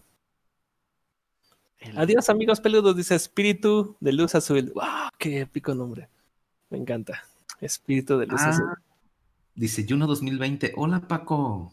Hola, hola, Juno 2020. Un abrazote de oso. sí. Feiter Segali Uy. dice que si le mandamos un abrazo, un abrazo así virtual. Ah. Al cabo que los abrazos virtuales son fáciles de dar. Eso sí. Sending Virtual. Bueno, ya. Policho está por aquí, te mando un súper saludo. Y que Policho espero también la hayas pasado súper. Pues muchas gracias a todos nuestros escuchas. Estuvo muy padre el programa y nos salimos mucho del tema, pero siempre encontramos formas de integrarlo bastante bien. Pues, ahora- Exactamente. ahora sí nos despedimos. Sí. Bueno, chicos, un placer estar con ustedes. Ya saben, visítenme mi canal de Twitch. Es Ronnie the Dog, así como estoy en todas mis redes. Así me encuentran en Twitch también. Y a ver si un día de estos hago un, un programa de juegos con todo el elenco de Viernes Fury, que estaría bueno. No que hemos hecho uno. No veo por qué no, pero bueno. Así que Un viernes. nos vemos y hasta la próxima. Bye Bye. bye. Bye. Bye bye, descansen.